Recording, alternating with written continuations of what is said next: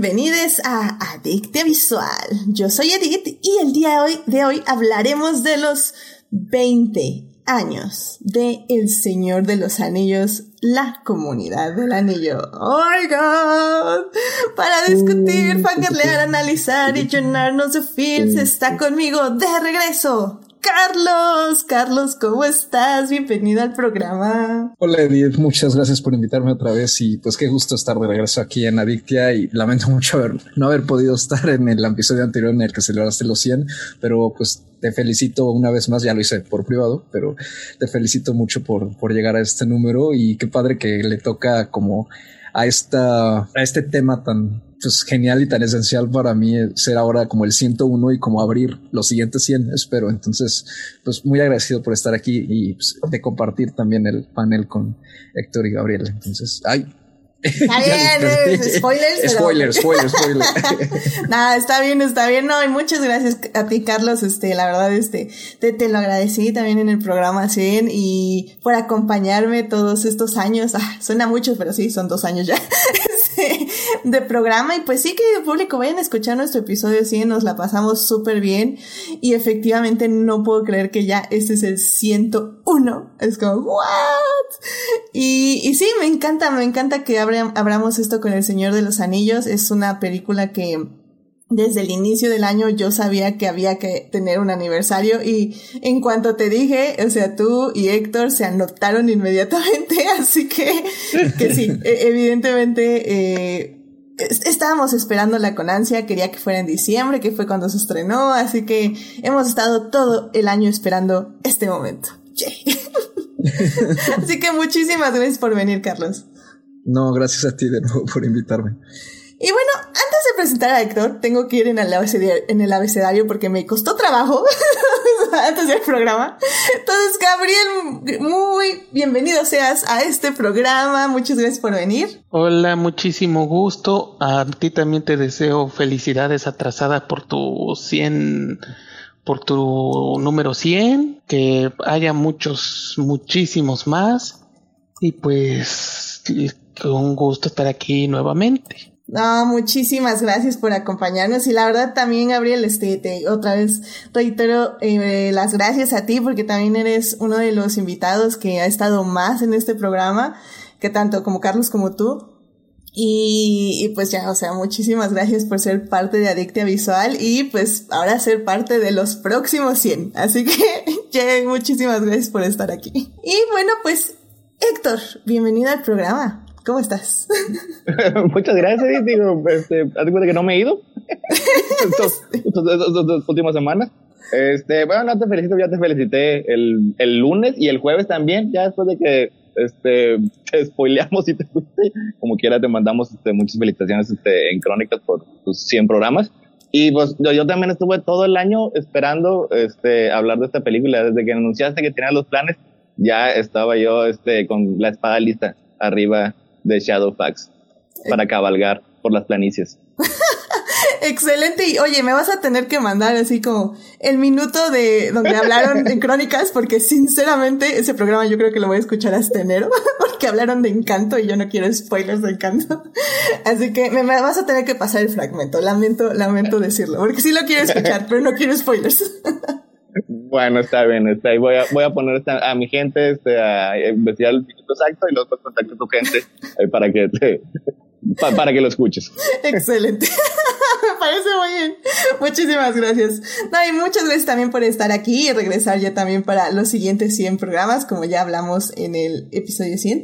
Aquí ya tienes tú este, ¿qué es tu sofá? Así que. Es el sillón, es el sillón y tiene nombre. Están aquí, estoy, estoy aquí al lado del de Daphne. Ah, sí. Así que bueno, pues muchísimas gracias querido público por estarnos escuchando y ya saben que estamos en vivo los lunes a las 9.30 de la noche en Twitch y en YouTube estamos los miércoles a las 9 de la mañana en estreno para volver a hablar de los temas que hablamos el lunes. En esta ocasión va a ser El Señor de los Anillos. Así que bueno, pues ya saben, acompáñenos ahí, acompáñenos en YouTube, en Twitch o escuchen este programa en diferido, pero no se olviden de pasar a saludar en cualquiera de las plataformas. Así que bueno, antes de hablar del Señor de los Anillos y con el peligro de que este programa dure cinco horas, tenemos primero, evidentemente, que salvar lo que amamos.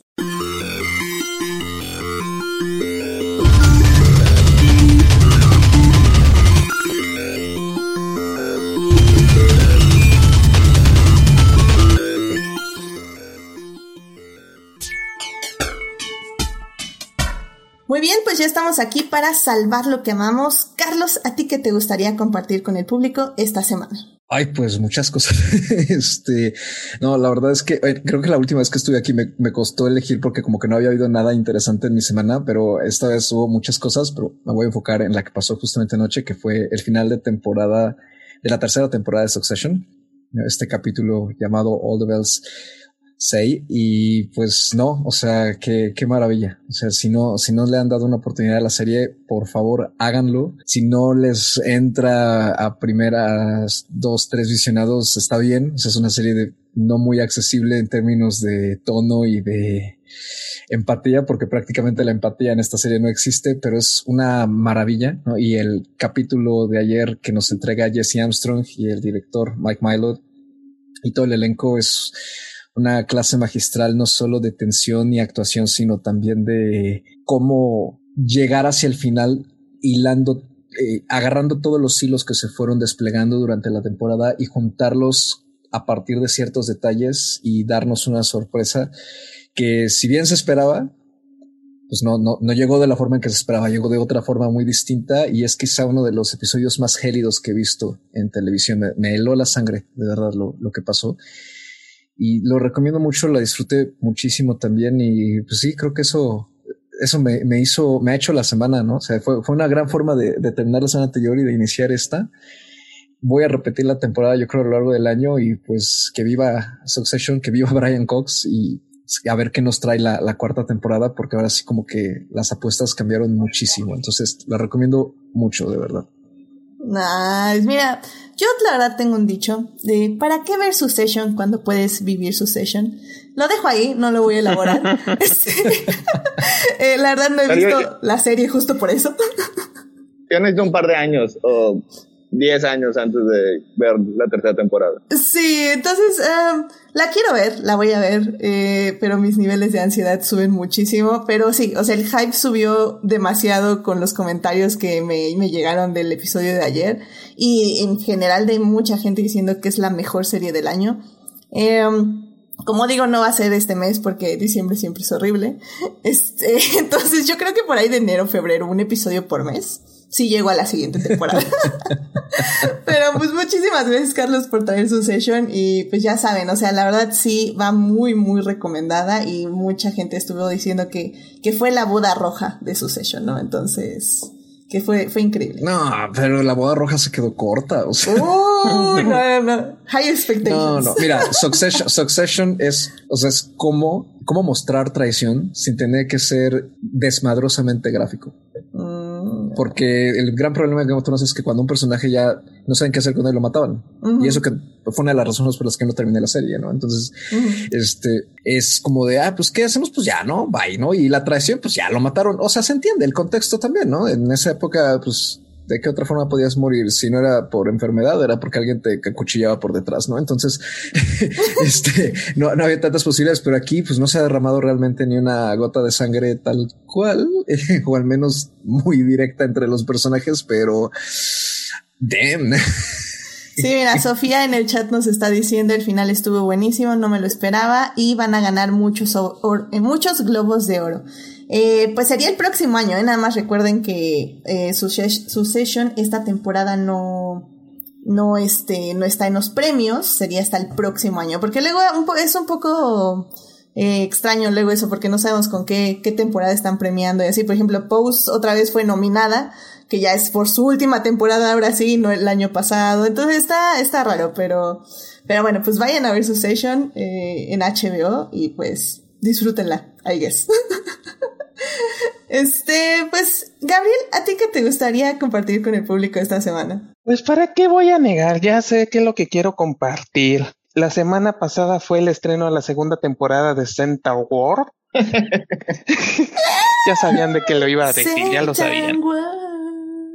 Y lo comenté, creo que lo comenté en el chat con donde, donde a veces platico con todos los miembros de Crónicas, es sobre todo el último episodio fue una de las cosas más increíbles que he visto a la hora de construir un villano.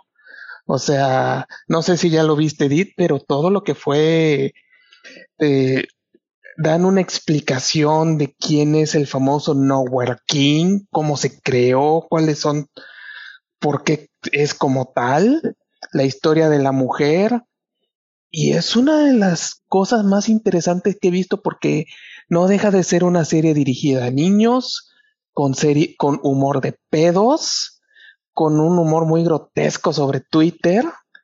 Es este, o sea, hay un, chiste larguísimo sobre un pedo, sobre el caballo lanzándose pedos y al mismo tiempo creo que tiene una de las representaciones más creepy de la creación de un villano, hacerlo simpático y al mismo tiempo decir que por más por más trágico que haya sido su final, su, por más trágico que haya sido su origen, el personaje no merece redención.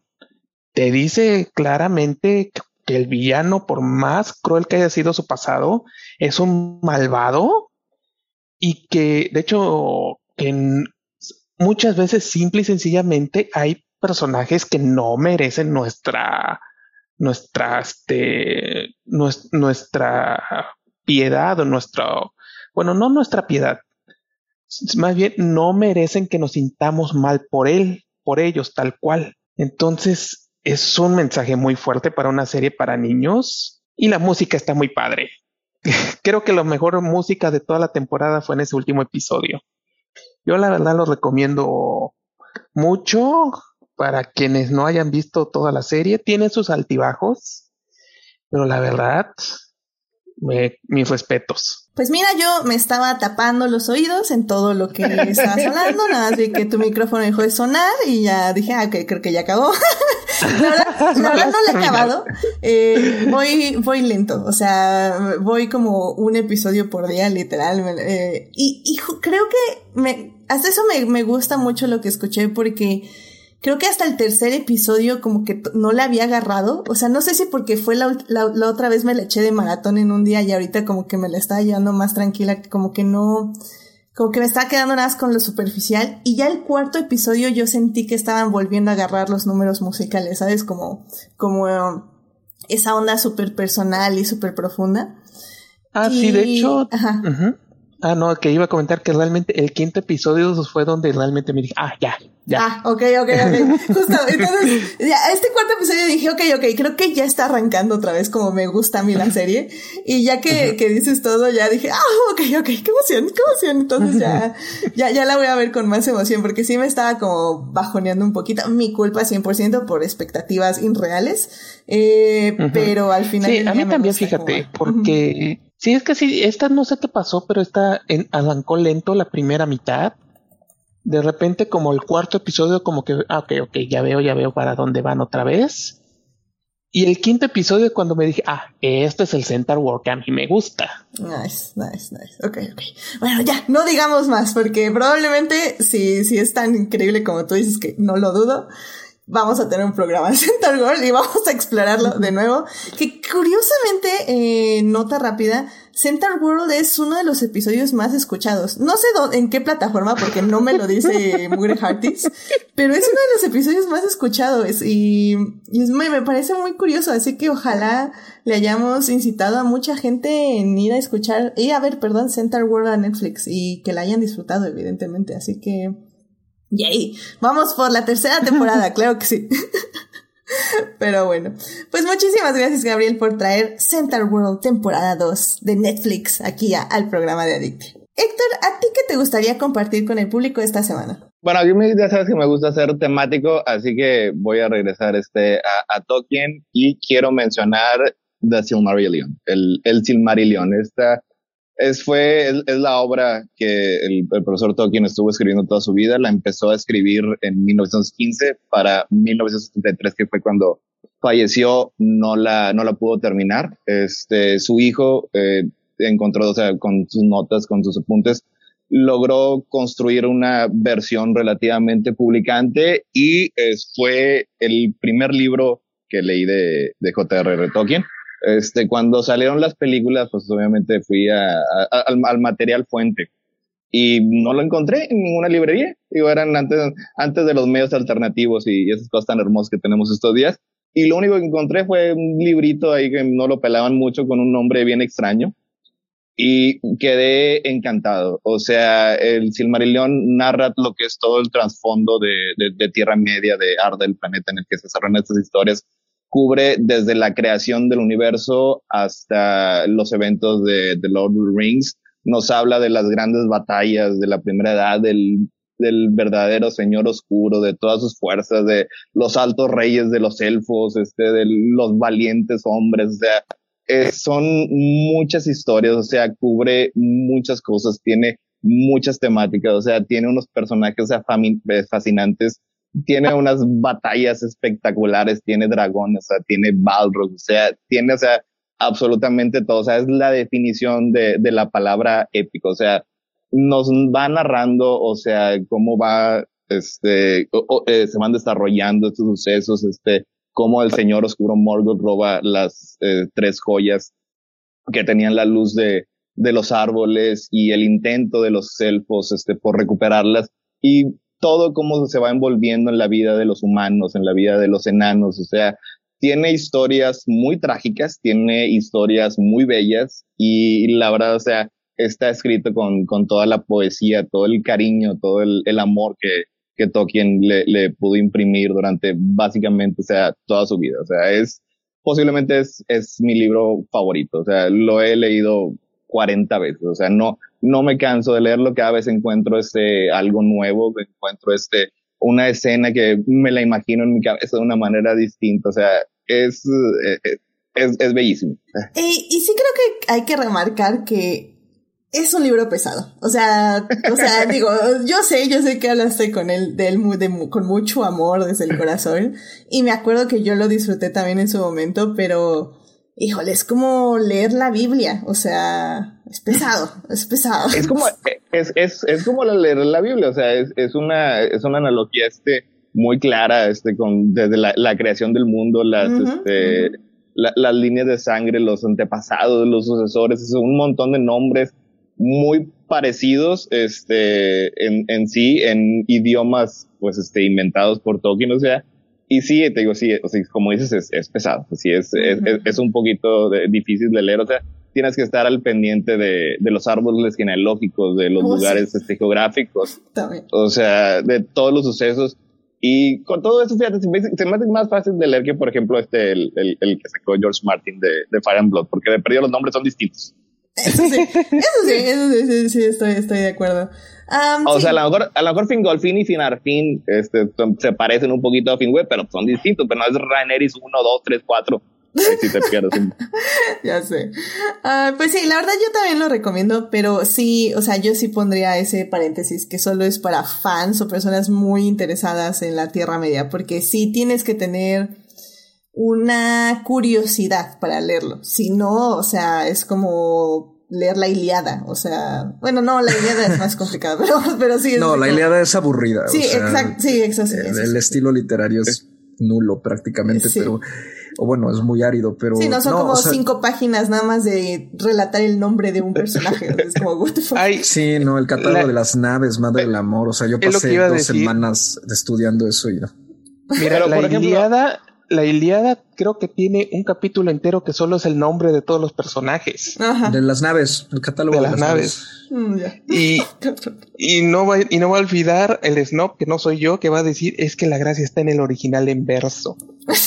en verso griego. No, bueno. si, están, si están viendo las películas de Señor de los Anillos, o sea, y, están viendo así como la escena en la que está este eh, Aragón muy melancólico, solo en la versión extendida este, cantando este, una, hermosa así, canción muy triste y le pregunta a Frodo quién es. Pues, es, es, la, es la canción de, de la dama de Lúthien. ¿Y, pues, quién, quién es Lúthien? Pues este, ahí viene el Cien Marillón. Cuando le pregunta este, qué le pasó a Gandalf en, eh, eh, cuando llegan a, a, los Lorien y, y, que dice este Legolas este, que cayó frente a un Balrog de Morgoth. ¿Quién es Morgoth? Viene ahí en el Silmarillion. O sea, son ese, tipo de cosas que ves primero en la película sin que pues despierta el interés de ver qué pasó, cuál es el significado de esas palabras y pues resulta que existe un, gran trasfondo. Sí, así que sí, o sea, la verdad que sí, si, si les interesa el Silmarillion es, es muy bueno y pues sí, ya, ya hablaremos tal vez un poquito más o nos referiremos a él en, en el programa. Así que pues sí, vayan a su librería más cercana o a sus medios alternativos eh, un poquito complicado, ¿eh? No, no va a ser tan fácil de encontrar, pero, pero está, está muy, muy padre. Y en las tiendas, en su librería más cercana está muy barato. O sea, si está, está muy barato. sí está. Así que, pues vayan a leer el Silmarillion. Así que muchísimas gracias, Héctor, por traer esto al programa. Ay, querido público, pues me toca a mí. Um... no suenas muy, no suenas muy amorosa. Desahógate, desahógate. las, las, apuestas en Las Vegas tienen, están, este, tienen odds. Vamos a ver qué tal. Um, sí, o sea, creí que iba a encontrar las palabras para decir algo en este programa, pero creo que no. Miren, o sea, ¿qué les puedo decir? Creo yo, quiero pensar que en un universo alterno, donde Max Verstappen hubiera ganado el campeonato del 2021 de una forma diferente, yo creo que estaría hablando de justo eso, de que Max Verstappen ganó, de que lo hizo bien, que Hamilton o el equipo se equivocaron en ciertas cosas, pero bueno, Hamilton sigue siendo siete veces campeón y pues todo el mundo, pues ya, o sea, vámonos a prepararnos para el siguiente año. La realidad es que no sabemos qué pasó. Realmente hay algo muy dudoso ahí y yo creo que Mercedes sí se está preparando, tienen 96 horas para refutar. Eh, rápidamente les doy contexto porque evidentemente probablemente no saben de qué estoy hablando. Ah, básicamente Hamilton estaba ganando la carrera cuando la Tiffy choca y sale un safety car. Eh, Verstappen ya no le iba a alcanzar, o sea, Hamilton iba a ganar el campeonato del 2021. Y choca el Latifi, sale un safety car, entonces todos los carros se juntan, por lo que Verstappen estaba atrás de él. El safety car continúa y continúa, ya se estaba acabando la carrera, ya faltan como dos vueltas. Y comúnmente, para que sepan, lo que sucede es que cuando hay un safety car, todos los carros que están lapeados, o sea que eh, básicamente se tienen que poner en el orden en el que van, así 1, 2, 3, 4, 5, pero casi siempre están revueltos por, cómo sale el safety car. Entonces, para que todos se pongan en su lugar, se tienen que lapear, se tienen que dejar pasar ciertos carros, otros se tienen que ir hacia atrás, etc, etc. Ya que se acomodan, se quita, se dice en torre de control, eh, oigan, eh, eh, ya se va a guardar el safety car en la siguiente vuelta, prepárense. Ok. Y eso viene en el reglamento, literal. O sea, ese es el reglamento de la FIA, no me lo estoy sacando de la manga. Pues ya, falta dos vueltas. La FIA dice que es el que la PEN básicamente dejen a Verstappen atrás de Hamilton. Faltaron muchos carros de ponerse en su lugar. Literalmente no avisaron a nadie, dijeron ya, verde, se reanuda carrera y, y eso fue en la última vuelta. O sea, se rompieron como al menos eh, lo que hemos visto es que se rompió una regla en específico. Para que, y con eso Verstappen alcanza a Hamilton porque Hamilton no traía llantas, por sí creo que fue una mala estrategia del equipo, pero bueno, esa es otra discusión. No traía llantas, obviamente Verstappen trae llantas muy frescas, lo rebasa y Verstappen gana. Y todo eso fue en la última vuelta. Entonces, ah, no sé, querido, querido público, estamos, estamos en shock un poco Estamos como, ¿qué, qué fregados pasó? ¿Por qué pasó así? ¿Quién dejó que pasara esto? Eh, Hamilton no ha puesto nada en sus redes, eh, Mercedes tampoco, están en completo silencio. Eh, y pues ya, o sea, creo que no va a pasar nada, yo creo que Verstappen se va a quedar como el ganador, lo cual está bien, en esta ocasión no creo que sea culpa de él ni de Red Bull en general, pero yo sí creo que hay que dejar un precedente legal de que Masi, que es el mero mero, es, hizo las cosas mal. Y, como que quisieron dejar todo para que hubiera shock en la última vuelta, ¿no? Y, y pues de eso no se trata la Fórmula 1. Entonces, bueno, pues ya, eh, al final del día creo que este Luis Hamilton eh, es, es, es un campeón, estuvo ahí en el podio como un campeón, Este, hay una foto muy hermosa que yo creo que les voy a dejar donde su papá lo está abrazando y está hablando con él. Este, y pues ya, nada más me, me recuerda mucho este poema de, ay, este, de Maya Angelou, que es básicamente de donde Luis Hamilton saca su lema. Eh, lo voy a traducir, a ver si puedo. A ver, um, dice, quieren verme derrotado, quieren que baje mi cabeza y eh, baje mi cabeza y baje mis ojos, quieren que mis hombros caigan como lágrimas, quieren ver, verme débil con mi, con mi llanto. Ustedes pueden dispararme con sus palabras, ustedes pueden cortarme con sus ojos, ustedes pueden matarme con su odio. Pero siempre, igual que el aire, seguiré alzándome. I, I will rise. Y de ahí, de ahí Hamilton saca su lema de Still We Rise. Así que pues ya. Eh, salvando lo que amamos porque Lewis Hamilton es el campeón, siete veces campeón del mundo y nadie le puede quitar esos siete títulos que ha luchado con lágrimas y sudor eh, todos estos años donde todo el mundo estaba en su contra y donde todo el mundo sigue en su contra, pero él sigue ahí, eh, luchando por lo que cree, luchando por gente que quiere él también luchar y por causas por las que quiere luchar y siendo el campeón que es. Y de hecho el miércoles lo van a nombrar otra vez Knighthood, no sé por qué, pero otra vez lo van a, lo llamaron al palacio, entonces, y extrañamente todos los periódicos, eh, sobre todo en, UK, estaban diciendo cómo le, le robaron el campeonato a Lewis Hamilton. Y pues ya veremos qué pasa legalmente ahí con Mercedes y la FIA, que pues básicamente ya los llevaron o lo quieren llevar a tribunales fuera de la FIA. Eh, pues como un tribunal, tribunal del deporte automovilístico, básicamente. pero, pero sí. Still we rise, Team Lewis Hamilton, forever. En las buenas y en las malas. Sabes que ahorita, por cómo resumiste todo, como que me, me recordó esa sensación como que dejaron la que dejó la última entrega de los Oscar, ¿no? Y con la premiación de del Oscar a mejor actor, ¿no? Y de un error enorme de realización y de dirección y estructuración del programa, ¿no? Y que deja todo así como muy agridulce. Sí, sí es agridulce, o sea, eh, sí. Creo que, creo que ya no voy a tener expectativas de diciembre, porque siempre pasa algo. Este, eh, pero, pero sí, en general, este fue, fue, pues fue eso, es que no se siente como, pues fair, no se siente justo. Y, y, creo que eso es lo que más duele, porque si pierde tu equipo, pierde tu piloto en este caso, pues ok, o sea, nos alzamos y seguimos al siguiente año, ¿saben? Pero cuando las cosas se sienten injustas, es como una sensación de mucho, pues impotencia supongo, o sea, porque digo, sé que no voy a hacer nada, evidentemente, y también les fans de Luis Hamilton, o sea, no podemos hacer nada físicamente, pero pues sí es como impotencia porque chale, o sea, o sea, se hizo mal esto, o sea, se hizo mal.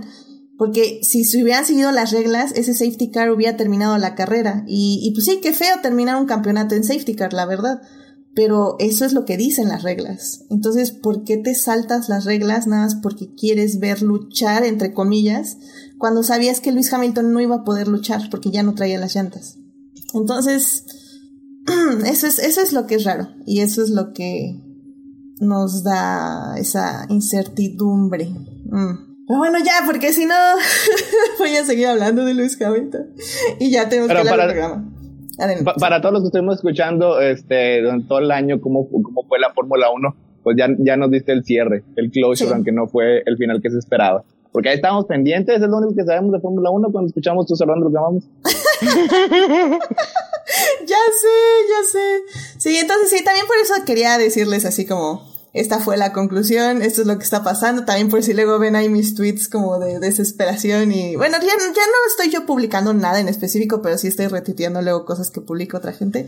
Entonces, para que también entiendan el contexto de lo que está pasando y que los siguientes días va a estar interesante eh, del nivel, al nivel burocrático sobre todo. Como digo, ya Max Verstappen no le van a quitar el campeonato y no deberían de, entre comillas, pero eh, sí creo que la FIA tiene que dar mejor explicación de, porque literalmente o sea, lo, lo, llevaron, les dijeron, es que hicieron esto mal y la FIA dijo, no hicimos nada mal. Entonces fue así como, eh, dijeron literal como, es que queríamos hacerlo porque, porque queríamos hacerlo. Literal dijeron eso. Entonces fue así como, eh, ok, ese no es un argumento legal, así que lo vamos a apelar. Y pues ya. Entonces eh, va a estar interesante. Va a estar interesante y pues qué triste, la verdad, ganar un campeonato así para Max. Eh, Checo hizo un muy muy buen trabajo también para quien andaba al pendiente. La verdad eh, detuvo a Hamilton una vuelta para que Verstappen lo alcanzara. La verdad estuvo muy bien Checo, lo hizo muy muy bien. Eh, odiándolo externamente pero amándolo por dentro. Este, y, y, pues ya, en eso, eso fue lo que pasó el fin de semana en la Fórmula 1. Así que bueno, pues ya, vámonos entonces ya a hablar de el Señor de los Anillos para hablar de cosas bonitas. Vámonos para ahí.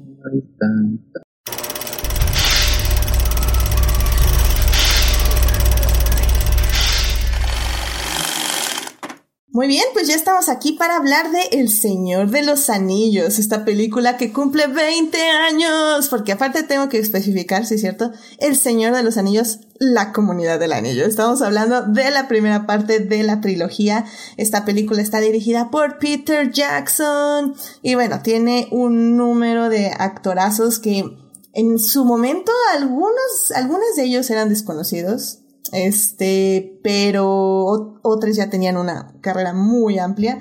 Entonces creo que, bueno, vamos a, eh, ¿cómo se dice?, a profundizar todo esto en el programa. Y pues sí, ya, 20 años, en serio, yo no lo puedo creer, es como, what the fuck, pero bueno. en la primera parte vamos a hablar de la literatura, evidentemente, de dónde viene esta película, cuál es su origen. En la segunda parte vamos a hablar ya de la producción en sí de las películas, porque bueno, eh, dato curioso del que vamos a hablar, estas, esta película se filmó con sus dos secuelas, o bueno, con las dos siguientes partes más bien. Entonces es, fue todo un asunto ahí de producción. Y pues ya en la tercera parte vamos a hablar de lo que nos falte de la película eh, y pues todas nuestras reacciones a ella y también lo más importante, si ha sobrevivido bien después de 20 años. ¿Esta película sigue vigente? Síganos escuchando. Así que, sin más, vámonos a la primera parte. It is not a donut hole, but a smaller donut with its own hole. And our donut is not a hole at all. Muy bien, ya estamos aquí en la primera parte para hablar del Señor de los Anillos, la comunidad del anillo que cumple 20 años de haberse estrenado. Esta película la pueden ver en HBO Max, está la versión normal de 2 horas, eh, creo que son 2 horas 45, algo así, ¿no? Creo que si no mal recuerdo. Y pues eh, la versión extendida, no, sé, eh, bueno Héctor, no sé si tú checaste en Apple TV. Tres horas veinte. Tres horas veinte la versión extendida, pero ¿la pueden ver en algún lugar legal? Eh, la pueden ver eh, no en un servicio de streaming. Esa este, yo la tengo en, Apple TV, que está en 4K, en, Dolby Vision, y la verdad se ve, es, la, es la restauración reciente o sea, de hecho, no la necesitaban comprar de nuevo. Si ya la habían comprado anteriormente, es lo bonito que tiene Apple TV. Este, te la, este, te da la actualización sin costo.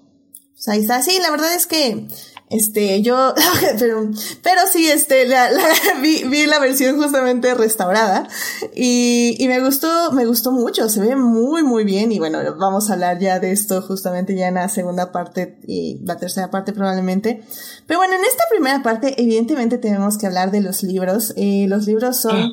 escritos por un tal Tolkien que pues básicamente se dedicó toda su vida a hacer este increíble universo que digo, voy a decir un dato porque literalmente es el único dato que voy a decir porque me van a ganar en todos los demás datos.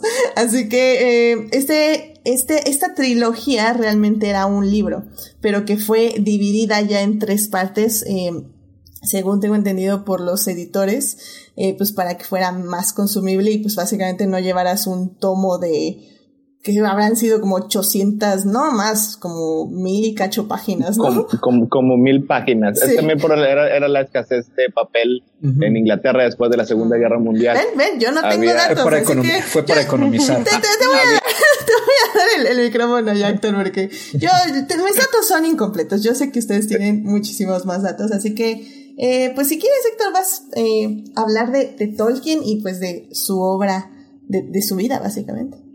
Ok, bueno, este, pues este, eh, J. John Ronald Reuel Tolkien es un escritor eh, británico. Este, ya en, en, su adultez fue profesor de Oxford y desde que era muy joven, desde que era básicamente este adolescente, tenía un gran interés tanto por las lenguas, por los lenguajes, como por contar historias. O sea, y en su mente estas dos cosas estaban completamente unidos. O sea, y empezó a crear lo que en su mente era una especie de mitología que, que, que le hacía falta a, a, a, su país, este, a Inglaterra, y empezó a crear este, lo que fue la historia que mencioné este al inicio, que se llama el Silmarillion, que es los primeros 15, 20, bueno, más este, millones de años desde la creación del universo, eh, la guerra por las joyas, la pelea contra Morgoth. O sea, eso siempre lo había tenido este, así en su vida, siempre lo había escrito, o sea, no continuamente, pero pues, porque eventualmente pues, se, este, se casó, tuvo hijos, continuó siendo este maestro y lo dejaba de lado, pero siempre estaba regresando con él, estaba, lo estaba afinando, lo estaba comprimiendo, lo estaba expandiendo. Y ya cuando ya este, ya, ya era profesor, o sea, ya tenía una familia, le empezó a contar una, un, un, cuento a, a sus hijos, o sea, que fue eventualmente algo que fue tan bien recibido, porque se lo empezó a, a, a que la gente lo leyera, que lo mandaron, lo, mandó a publicación, que fue El Hobbit. Y, y The Hobbit fue un gran, gran éxito. O sea, este, le encantó, este, a la, a, la editorial y pues como suele ocurrir, le pidieron una secuela. Esto es en 1937. Eso, oye, pues este, tu, tu libro sobre hobbits fue, fue muy exitoso, fue muy padre, danos una secuela. El Hobbit no era necesariamente parte de, de lo que se conoce como el legendario, todas estas historias del Silmarillion.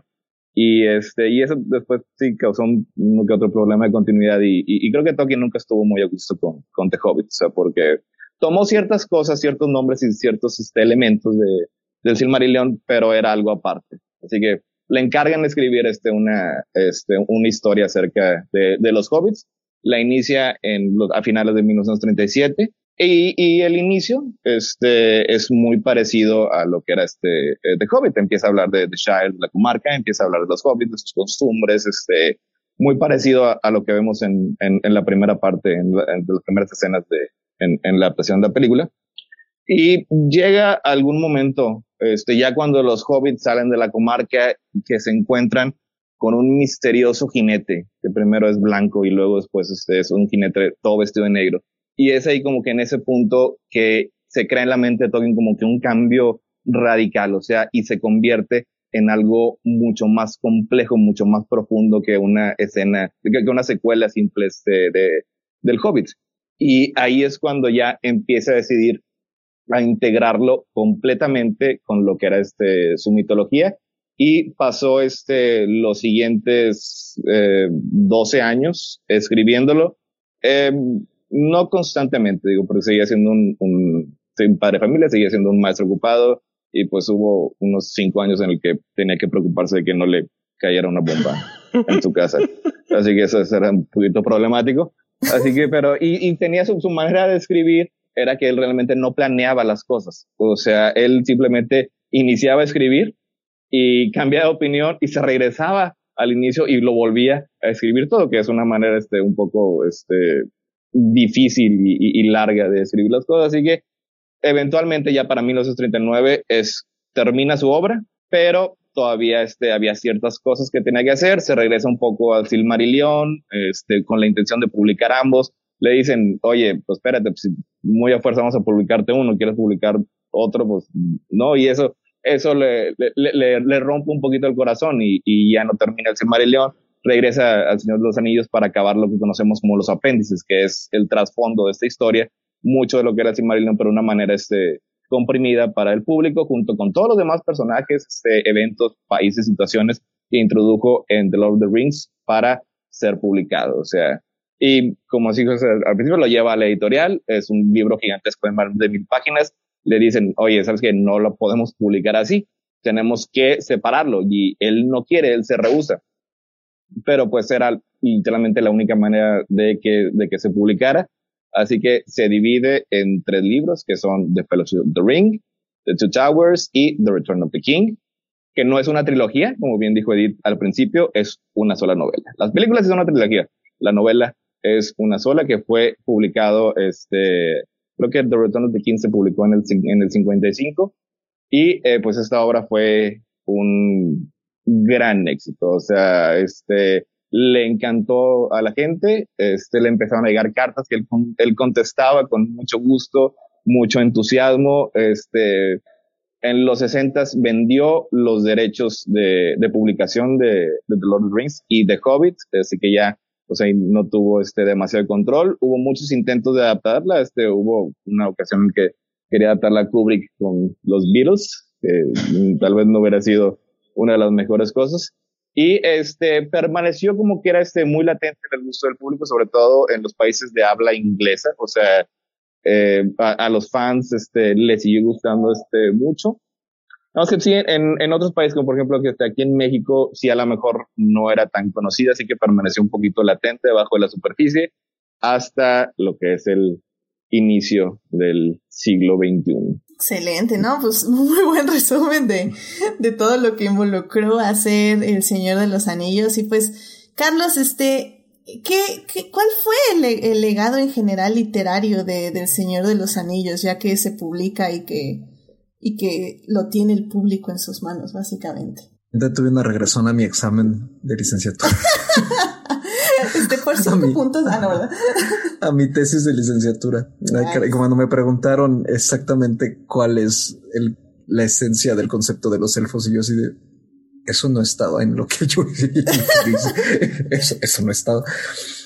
Pues yo creo que el legado literario, para mí Tolkien responde a, más bien equivale a, a pues, de la misma forma en que funcionan pues muchísimas otras obras, ¿no? Que, que han pasado a, a, la historia como parte, digamos, del, y, y, no me gusta a mí mucho esta palabra, pero bueno, del canon, se le considera de cierta manera como el padre de la fantasía moderna, porque su forma de manejar los conceptos y además de crearlos, porque no solo los maneja, sino él trabajó conceptos propios para explicar la manera en que funcionaba su universo, como la mitopoeia, por ejemplo, o la catástrofe, que todo eso lo pueden encontrar en el ensayo de Unfair Stories, eh, que viene publicado en, en este The Tolkien Reader. Digamos que se convierte en una especie de guía en términos de la teoría literaria para la fantasía, eh, que siempre ha sido uno de los géneros pues más golpeados por la opinión, ¿no? De que en su momento el, romance y el gótico también sufrieron lo mismo, ¿no? Eran como géneros mal vistos, ¿no? Como géneros populares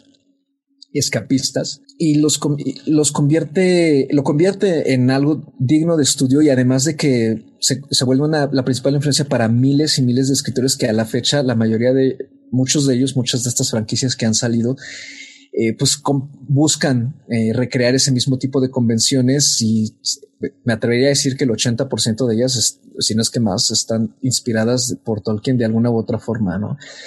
Él, digamos, popularizó esta creación de idiomas antiguos y extraños que funcionaran dentro de un universo, eh, mitologías, el uso de una magia que no realmente respondiera a tantas reglas. Popularizó también los que son prácticamente las convenciones de no solo el género de fantasía, sino también del, este, del género llamado Source and Sorcery, ¿no? como el, setting medieval, utilizar el quest otra vez, ¿no? Eh, los dos elementos de, del viaje del héroe, por ejemplo. Entonces, creo que se vuelve una, pues como un faro, ¿no? Ante el cual tanto escritores como lectores del género, pues acuden, ¿no? Como casi como de forma bíblica. Es una, y eso ha traído, yo creo que una, es como una espada de dos filos, ¿no? Porque por un lado es cierto que ha influido muchísimo. Eh, y de hecho, pues, se estudia, ¿no? En, en, a nivel académico, ¿no? Ya, ya no solo como, como pasatiempo, sino hay una gama de estudios literarios muy fuerte en numerosos países, entre ellos también Latinoamérica tiene fuerte gama de estudios de Tolkien y al mismo tiempo se convierte, pues, digamos, como que su sombra es tan fuerte que el género parece incapaz de salir de esas mismas convenciones que él, a lo mejor él las creó, pero final, la, la gente que ha, digamos, sus, sus herederos o la gente posterior a él lo ha convertido, pues, en, en, esa influencia inamovible que no, no nos podemos quitar de encima. ¿no? O sea, realmente voy a escribir fantasía es de qué manera lo hago para no tocar lo que ya está hecho por un montón de gente más de esta forma, no por siguiendo todas esas convenciones. Entonces, sí creo que pues, es, es, una figura muy importante, no? Además, y pasa, yo creo ya como alguien que de la misma forma que numerosos escritores antes que él trabajaron influencias, trabajaron mitología y fueron llevando un montón de arquetipos y un montón de convenciones y formas de escribir historias, leyendas, figuras folclóricas a la literatura moderna. En ese entonces, de la misma forma él ha traído con nosotros. Y no solo eso, sino también él, para mí, él ayudó mucho a trabajar la literatura a partir del lenguaje y a partir del idioma, porque en sí la clave del Señor de los Anillos para mí es, es, el idioma. Sin el idioma, sin la creación del universo y sin la filología que él utilizó para crear la civilización élfica, el Señor de los Anillos no sería lo que es. En general, nada, nada de legendario sería lo que es.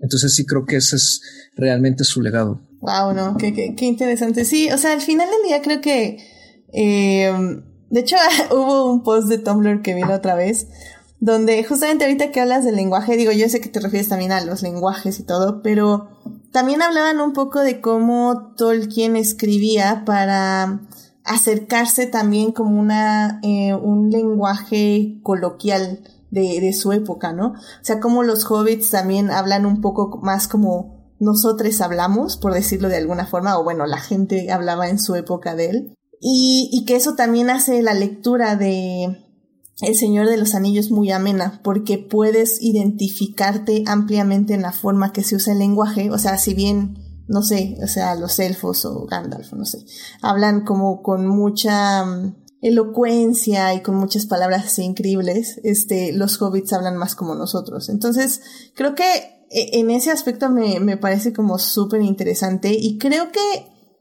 Creo que, por ejemplo, eh, ya centrándonos un poquito más en la comunidad del anillo, que como decimos, es un poco difícil porque al final del día le dividieron el libro, no, él no lo quería dividir, pero, pero bueno, eh, salió ya como el primer libro y es así como lo hemos conocido, como el mundo lo conoció al inicio, como la parte 1. Y, y creo que el asunto de la comunidad del anillo, me acuerdo mucho que cuando yo lo leí, debía haber tenido como 11 años, yo creo. Eh, y no sé, suena. es que ya que dices 11 años, dices que andaba leyendo El Señor de los Anillos a los 11 años. Pero, pero no, literal, saqué cuentas, lo leí como ya, a, los... a, los, a los 6. A los 6, a esa hora se, empieza. Exacto, exacto. Entonces me, me, tardé, me tardé como 5 años.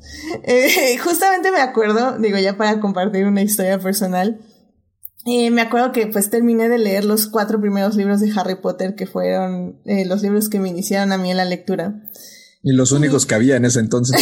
Está bien. No, porque leías el cuarto y decías, ¿y el quinto? Sí, y el quinto ya no estaba. ya sé. Y, y me acuerdo que, o sea, eh, tenía esta avidez de seguir leyendo. O sea, como que justo te quedas así, no manches, es que esto de la, de la lectura está increíble, necesito más. Y, y recuerdo vívidamente que entré a una librería del centro, estábamos en el centro de la Ciudad de México, y entré a una librería y me llamó mucho la atención la, la portada. O sea, a mí, El Señor de los Anillos, nadie me recomendó ese libro. Yo literal entré a una librería, vi la portada y leí El Señor de los Anillos y dije, ok, esto suena interesante, voy a agarrar este libro y me lo voy a llevar.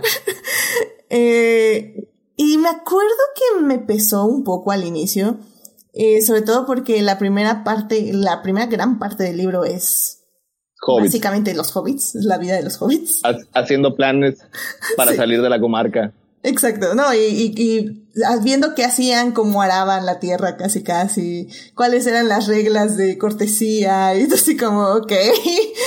eh, me acuerdo que hay un Tom, un tal Tom Bombandil, ¿Sí me acuerdo? No hablemos aquí de Tom Bombadil. Ah, Tom Bombadil es, es, es, es, una, es una controversia que ha estado durante décadas.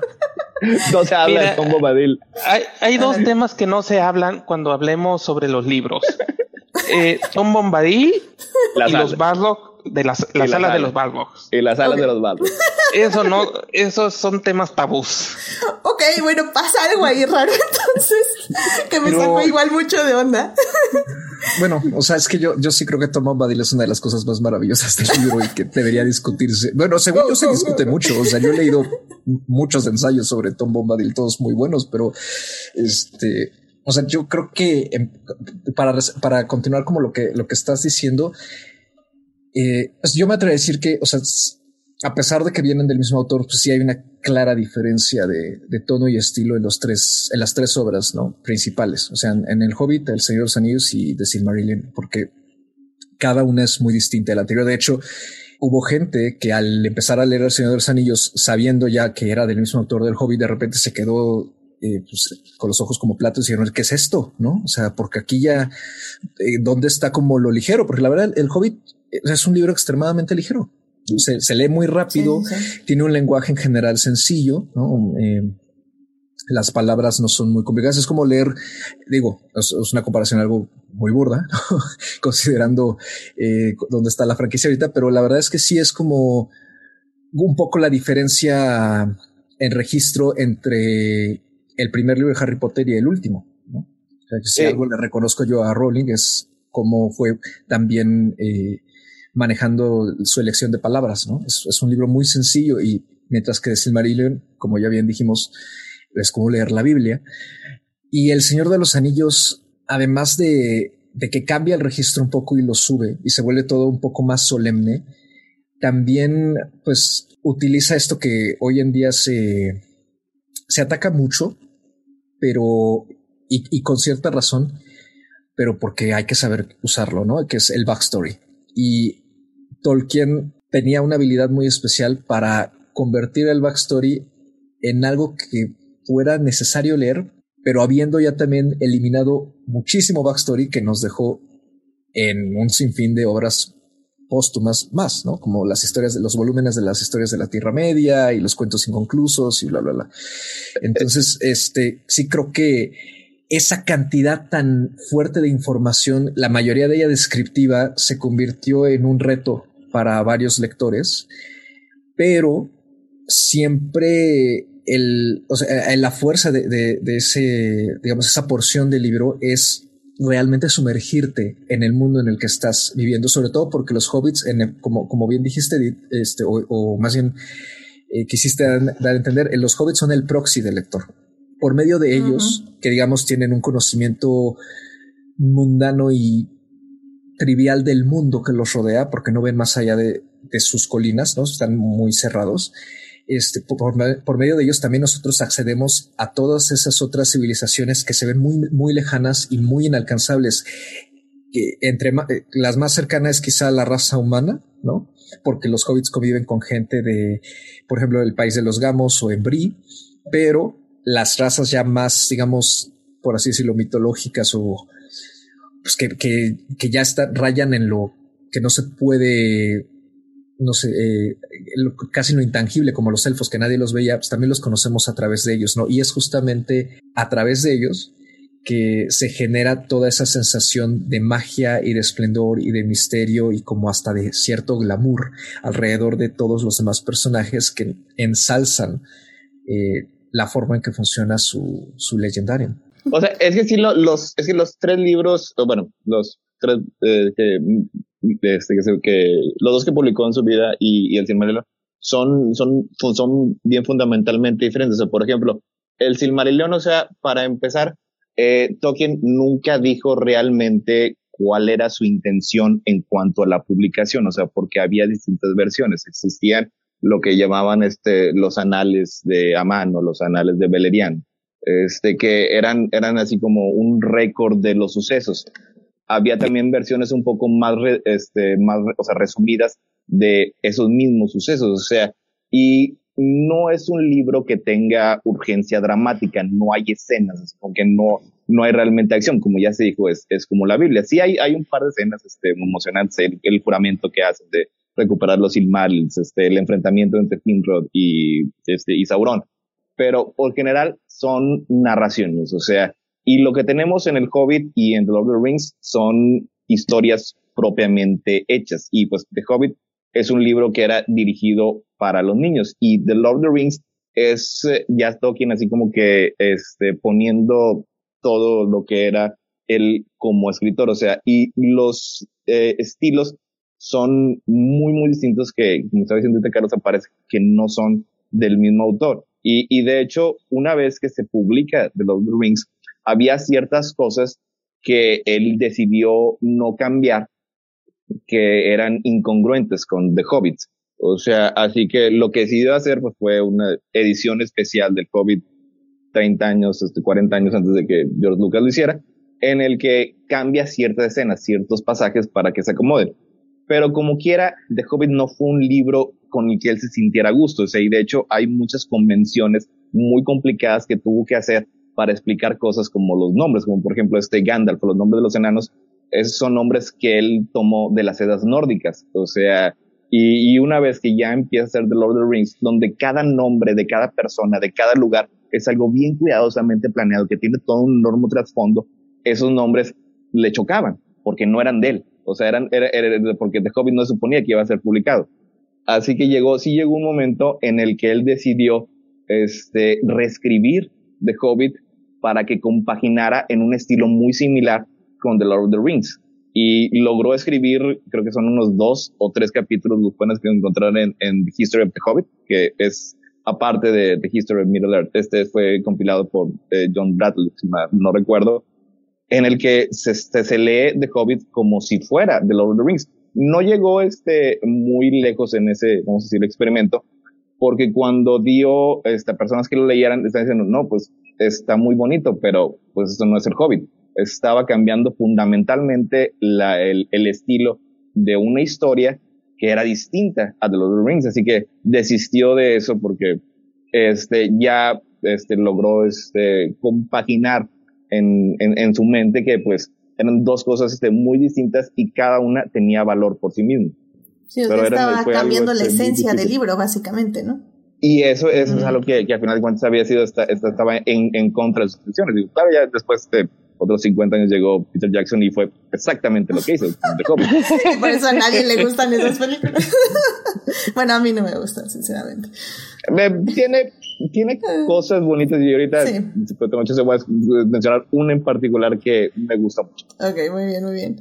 Pues Gabriel, en general creo que ya para nada más centrarnos un poquito en la comunidad del anillo y ya pasarnos a la siguiente sección, eh, un poco ¿Tú cómo sientes que funciona? Porque eh, eh, regresando un poco a lo que decía, eh, justamente tenemos a esa parte que Carlos sí le gusta, pero que ustedes no, que no debemos nombrar.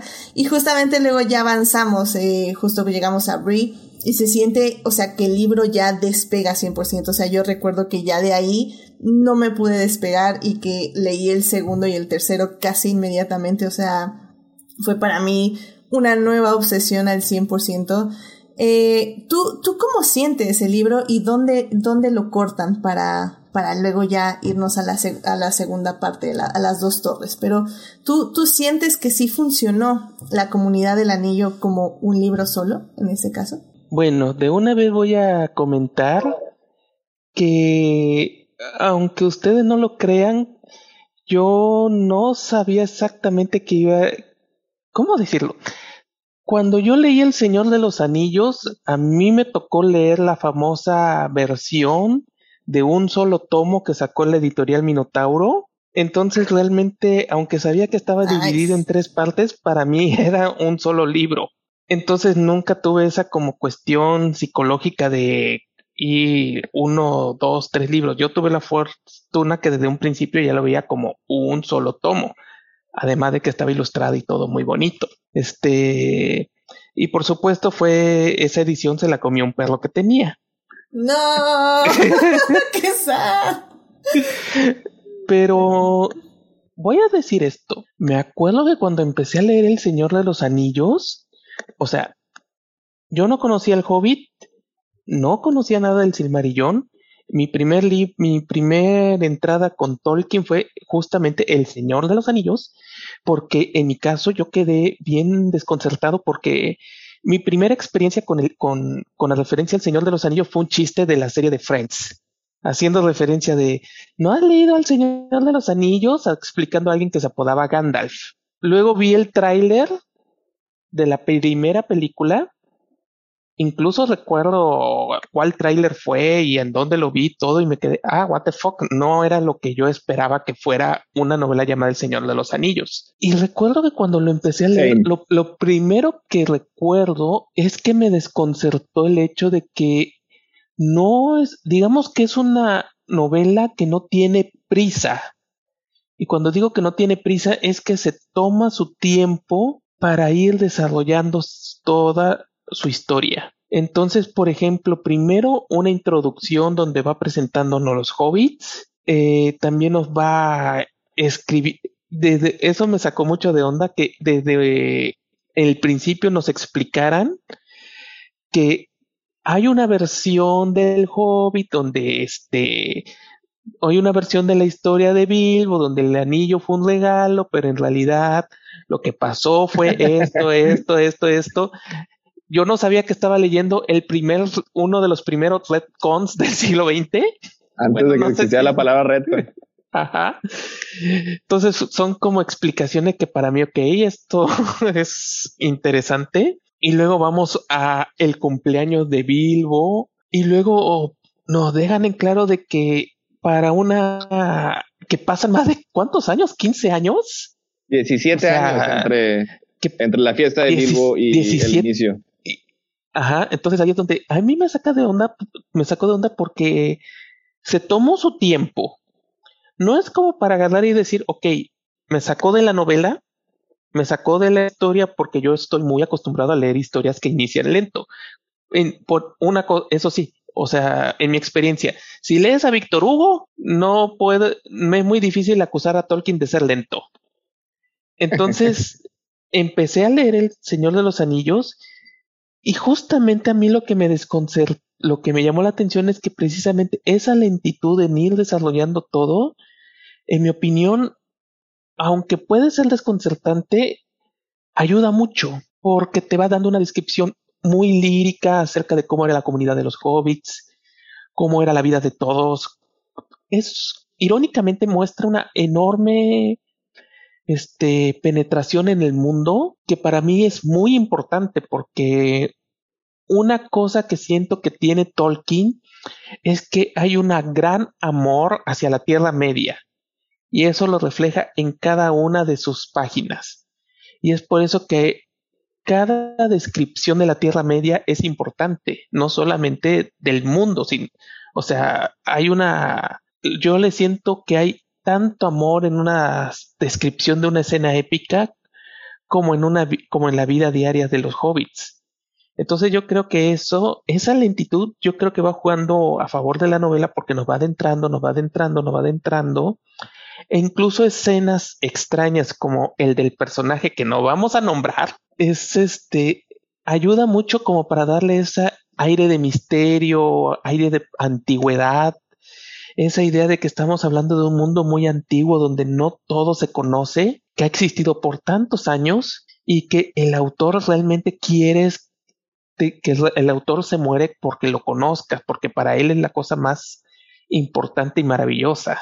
Entonces, cuando realmente empieza lo que diríamos, wow, ya lo épico, lo impactante, lo emocionante, ya con los Nazgûl, ya con los, este, ya con las, ya cuando entramos al, al, al, reino de Khazad-dûm, la escena maravillosa del Balrog y todo eso, ya está, yo ya, yo sentí que yo ya estaba muy compenetrado con todo lo que estaba pasando y con todo lo que nos iban narrando.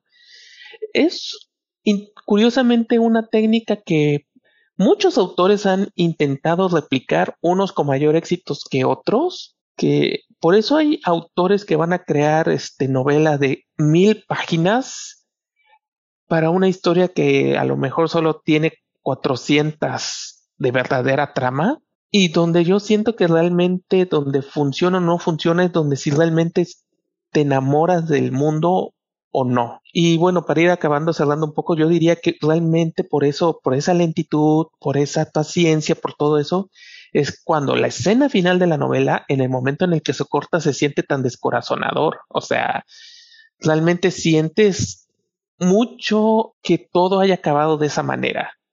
O sea, uno sabe que va a seguir la historia, es muy evidente, sobre todo si lees el, el mamotreto que yo leí, pero sí siento que es bastante triste, bastante fuerte en cierto modo y solo funciona porque la novela toma su tiempo en mostrarte el mundo donde está ocurriendo todo y por qué es tan importante todo el sacrificio que se están cometiendo en el, en el, libro. Sí, sí, completamente de acuerdo. De hecho, yo me acuerdo mucho que en el, en el cine, porque esta peli, la, bueno, la fui a ver como cinco veces al cine, creo que fue, eh, sí, fue de mis rachas que iba una y otra y otra vez.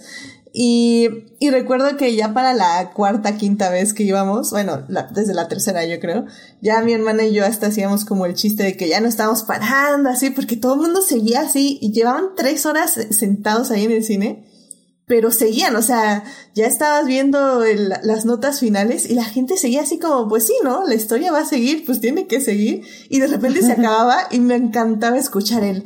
¡Ah! es cierto. ¿por qué se acabó esta película? No entiendo. Y, y creo que sí, en ese aspecto, eh, sí deja muy en claro que sigue la aventura, que, que bueno, que va a seguir la misión y que pues literalmente solo vimos el inicio, que fueron las presentaciones de los personajes. Pero pues ya justamente ya para hablar ahora sí de la película. nada más. Y... nada más que ya, ya Julián ya me está amenazando que este programa sí va a durar cuatro horas, así que rápido, rápido. Ya, es que para que no se nos acuse de, de Tom Haters, o sea, a mí me, me, me, gusta mucho este Tom Bombadil, es un sujeto sencillo de chaqueta azul brillante y zapatos amarillos. Lo que pasa es que este Tolkien como escritor sentía un gran disgusto por el concepto eh, que, se llama la suspensión de la incredulidad, este, en el que pues se le pide a la audiencia que deje pasar ciertos detalles para que se deje llevar por la historia. O sea, que es lo que se traduce en un muy complejo world building, o sea, en crear un, un mundo que tenga mucho sentido. Eso es algo que le gustaba demasiado a Tolkien, o sea, y tenía una cosmología, o sea, perfectamente planeada, en que tenían estos seres angelicales, los Ainur, los más grandes que eran los Valar, y, este, y los menores que eran los Maiar, los cuales son los, es Gandalf, este, y todo, todo estaba en sus perfectas categorías. Y al inicio de, de The Fellowship of the Ring aparece Tom Bombadil y, y ayuda a los hobbits y todos este, eh, consideran al anillo un, un, objeto de vital importancia y lo agarra y él no le importa, o sea, para él es, es, algo este, sin importancia, o sea, de hecho después lo dice, no, pues si lo vamos a Tom Bombadil, lo más probable es que lo vaya a perder porque no le va a importar el poder de eso. O sea, y durante todo este tiempo la gente ha pensado, ¿qué, qué, qué, qué es Tom Bombadil? O sea, en estas categorías tan cuidadosamente planeadas que tiene Tolkien, ¿en dónde entra? O sea, y luego después sí le preguntaron a Tolkien qué era Tom Bombadil y él contestó directamente, Tom Bombadil es un enigma porque las historias también deben tener algo de misterio. Ya se expandió un poquito o también puede funcionar como una alegoría de la campiña de Oxford que se está desvaneciendo. O sea, esas son las respuestas, pero los fans no les gustan. Y le dicen, no, quiero saber qué es. ¿Es un Valar? No. ¿Es un Maya? No. Este, es otro, es otra cosa. Y hay unas discusiones bien kilométricas en que se están aventando sus teorías a pesar de que el autor te dijo bien claramente que lo que era. O sea, así que yo me quedo con lo que dijo este es, uh, Tom Shipley, que es el autor eh, de The Road of Middle Earth, el que dice que Tom Bombadil es un, él está en una categoría de un solo individuo, que sé, ya era eso. no, miren, ya con eso es un rápido vistazo también a lo que nos comentaba Carlos de los grandes ensayos que se han escrito al respecto.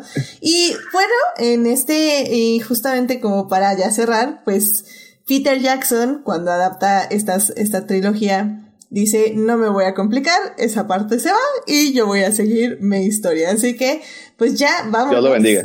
Dios lo bendiga, efectivamente. Así que, pues ya vámonos a la segunda parte para hablar de la película. Vámonos para allá. Blow that piece of junk out of the sky! Muy bien, ya estamos aquí en la segunda parte para seguir hablando de El Señor de los Anillos, la comunidad del anillo que cumple 20 años de haberse estrenado. Esta película la pueden ver en HBO Max o también pueden ver la versión extendida en Apple TV, ahí la pueden rentar o comprar en 4K y todas las cosas así bonitas que nos da Apple TV.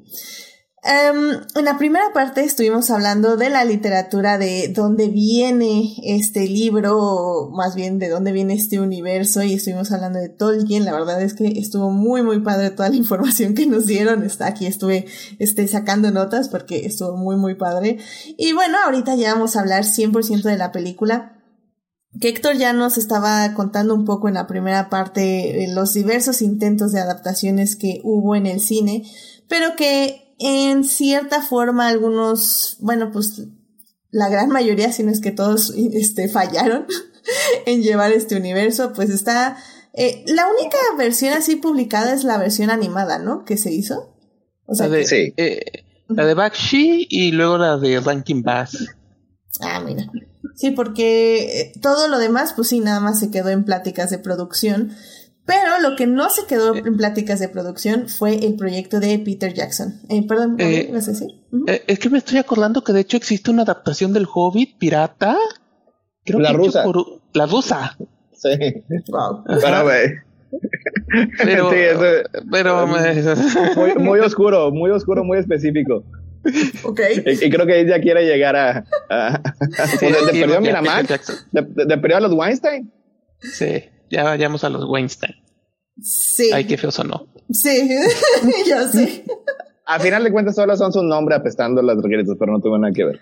Eh, sí, sí, sí, sí. O sea, al final del día, este, Weinstein, siendo una horrible persona, pues al final del día sí daba dinero a muchos proyectos que en este momento no existirían.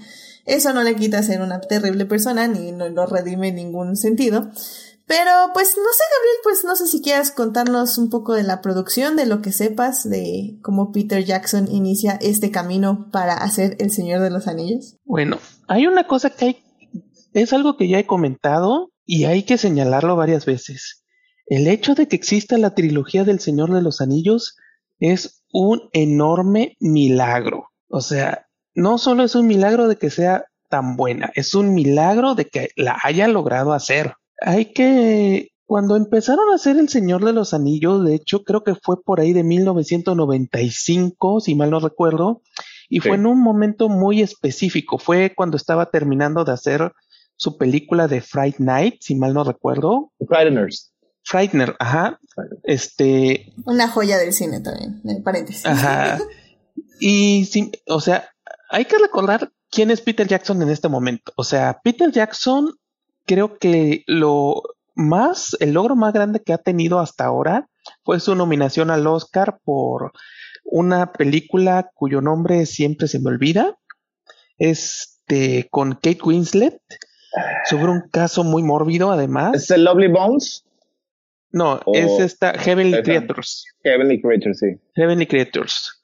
Una historia. La, la gozaba para que los, para que los actores este, aceptaran. Les mandaba. Sí, exactamente. Es una, este, pero antes de eso, Peter Jackson era más que nada famoso por haber creado alguna de las cintas gore más hilarantes que he visto en mi vida. Entonces, había creó cosas como, por ejemplo, Brain Dead, que es tan exagerada que es ridícula. Hizo, o sea, hizo su lo que es básicamente una pornografía con mopeds. Hizo su película de Brain Dead. Eh, o sea, es básicamente tiene fama de ser un director serie Z de cine de terror. Y antes de que digan de que y eh, estamos en un periodo donde todavía no se había sacado provecho a gente que había empezado desde muy abajo para empezar a hacer rápidamente cosas muy fregonas. No estaba todavía Sam Raimi y no estaba Marvel dándole proyectos así a gente que está iniciando a empezar ya desde lo muy alto. Entonces, cuando Peter Jackson estaba en este periodo, empezó, si mal no recuerdo, a proponer una adaptación del Hobbit. O sea, no de cualquier película, o sea, ni siquiera El Señor de los Anillos. Creo que era una adaptación del Hobbit con la posibilidad de adaptar El Señor de los Anillos en dos películas. En algún momento, él simplemente empezó a abandonar la idea de adaptar El Hobbit y empezó a proponer adaptar El Señor de los... Mal no recuerdo, las opciones que le estaban dando era hacerla en dos partes. En este periodo estamos hablando específicamente de que la película estaba, iba a ser desarrollada por Miramax. Y es por eso que ahí está muy involucrado el nombre de los Weinstein, porque ellos como dueños de los Miramax eran los que estaban como ofreciéndole la oportunidad de hacer la película. Hay que destacar además que cuando salió Friday Nights, mucho del posible, mucha de la buena voluntad que había acumulado Peter Jackson se desplomó, porque Friday Nights fue, Frighteners, perdón, se me olvida mucho el nombre, fue un fracaso, o sea, un fracaso descomunal en taquilla. Entonces, Peter Jackson, que para ese momento estaba ganando mucha buena voluntad de parte de varias personas, empezó, él mismo comenzó a sentir que se le estaban cerrando las puertas. Una evidencia muy clara fue su uno de, que uno de sus proyectos, que fue sobre Mac de King Kong, básicamente dijo no, le dijeron que no se iba a hacer. Es más o menos por este periodo que básicamente Peter Jackson empezó a sentir de que no iba a haber esta, ya no iba, ya no estaba teniendo el apoyo de Miramax. Ya tenía un guion de dos partes para dos películas. Ya estaba empezando todo el periodo de lo que iba a ser la preproducción pero básicamente Miramax ya le estaba diciendo no, que ya estaba empezando a notar de que iba a ser un riesgo, de que iba a ser muy peligroso para ellos como estudio apoyar este tipo de películas. Pero se le dio la oportunidad a Peter Jackson de, de ir y ofrecer la película a otros estudios. Y en uno de esos estudios fue precisamente el de New Line Cinema. Hay que recordar que New Line Cinema en ese momento hacía mucha, mucha película de terror barata. O sea, estamos hablando de que es el estudio de que creo que tenía detrás cosas como, por ejemplo, la de Pesadilla en la calle del infierno. Tenía cosas como ese horrible remake del Doctor Moreau. Era un estudio que digamos que no es uno que esperas que va a ser una gran... No era un estudio que, que digamos tuviera una gran marca de calidad. Pero cuando él presentó el proyecto, le dijeron una cosa que creo que todos los directores solo sueñan, que básicamente presentó la propuesta de las dos películas, de todo lo que ya tenía desarrollado, y básicamente le dijeron, ok, pero hay algo que no entiendo. Si son tres libros, ¿por qué solo dos películas? ¿Por qué no lo hacemos una trilogía? No, y dijo, no, pues de aquí soy. Ajá, básicamente. Lo, cuenta, lo, cuenta, lo cuenta muy bonito. O sea, cuando eh, Jackson cuenta la historia, este, que está, es, Bob, era, era Bob Shea, el, presidente dueño de, de, de New Cinema, que le dice, este, estos no son tres películas, estos no son, estos no son dos películas. Y dice, y yo cuando me dijo eso se me bajó el corazón porque me va a volver a decir, como me había dicho Weinstein, que solo quería hacer una película. Esos son tres películas. Ajá. Y, o sea, y eso fue bastante, y eso fue importantísimo porque fue básicamente el momento donde Peter Jackson básicamente se dio cuenta que iba a tener el apoyo del estudio y era un apoyo que iba a ser muy necesario porque lo que él propuso fue algo descomunal porque le iban a dar un presupuesto cercano a 300 millones de dólares, mucho dinero, o sea, es una gran cantidad de dinero que se le estaba dando y aún así iba a ser, iba, y aún así iban a ahorrar mucho, porque la idea era filmar las tres películas al mismo tiempo en lo que fue un periodo que se alargó más de como un año y siete meses, si mal no recuerdo. O sea, 13 meses, fue, fue 13 meses exactos. 13 meses. Más meses y meses de, postproducción. Ajá, o sea, pero la, fotografía principal fueron 13 meses. Ah, sí, sí, sí, o sea, fue este, fue, eh, fue muy, un periodo de tiempo muy largo para cualquier proyecto. E y curiosamente, a pesar de que uno escucha 300 millones para el año 1999 como una cantidad enorme, aún así fue un gran ahorro. Entonces, curiosamente, lo que pasó fue que este Peter Jackson obtuvo el apoyo del estudio, estuvo el apoyo de este, estuvo, logró acumular un, este, un cast que si bien no eran lo que digamos todos superestrellas, o sea, ¿quién eran las superestrellas ahí? Creo que era este, ¿cómo se llama? Hugo Weaving. Ah, Hugo Weaving, sí. Era Hugo Weaving que acababa de sacar Matrix un año, unos, unos pocos años antes. Ian McKellen, por supuesto. Este, ¿cómo se llama? Kate Blanchett. Este que, sin embargo, o sea, estamos hablando de antes, Kate Blanchett, antes de ser la actriz ganadora de un Oscar, Kate Blanchett. Estamos hablando de Sean Austin cuando su gran, la gente lo amaba, pero porque era uno de los Goonies. Mm, sí, o sí. sea, Rudy. Por Woody también, ajá. Sean Bean. Eh, Sean Bean, Que antes solo del había, meme. ah, sol- solo había muerto como cuatro o cinco veces. Ajá, ese o sea, es, es Sean Bean antes de ser un meme. Sí, básicamente. Ajá. Es este, ¿cómo se llama? Jonathan John Ray Davis. Eh, era el- este, Indiana Jones. de Indiana Jones, por supuesto. El Wood, que creo que mucha gente lo recuerda sobre todo por ser el haber actuado en una de las películas que tiene una de las peores reseñas de Roger Ebert. Y este, Vigo y Mortensen. por haber salido. Ah, perdón. Sí. Vigo, este, Vigo Mortensen, para nada famoso. A- o antes sea, de que estuviera en nuestros corazones. Eh, Antes de que estuvieran- Mortensen tenía, pero era más cine de arte. O sea, tenía experiencia. Ajá. Sí. tenía No- experiencia, pero no eras, estoy, Y- o sea, no eran estrellas. Sí, no, no eran estrellas. Y luego, pues, o sea, agarró y consiguió un equipo de producción. O sea, una de las bellezas de verlo detrás de cámaras del Señor de los Anillos es que ahí lo que vas a apreciar es que había amor en todo momento a lo largo de la película en cómo se iba desarrollando.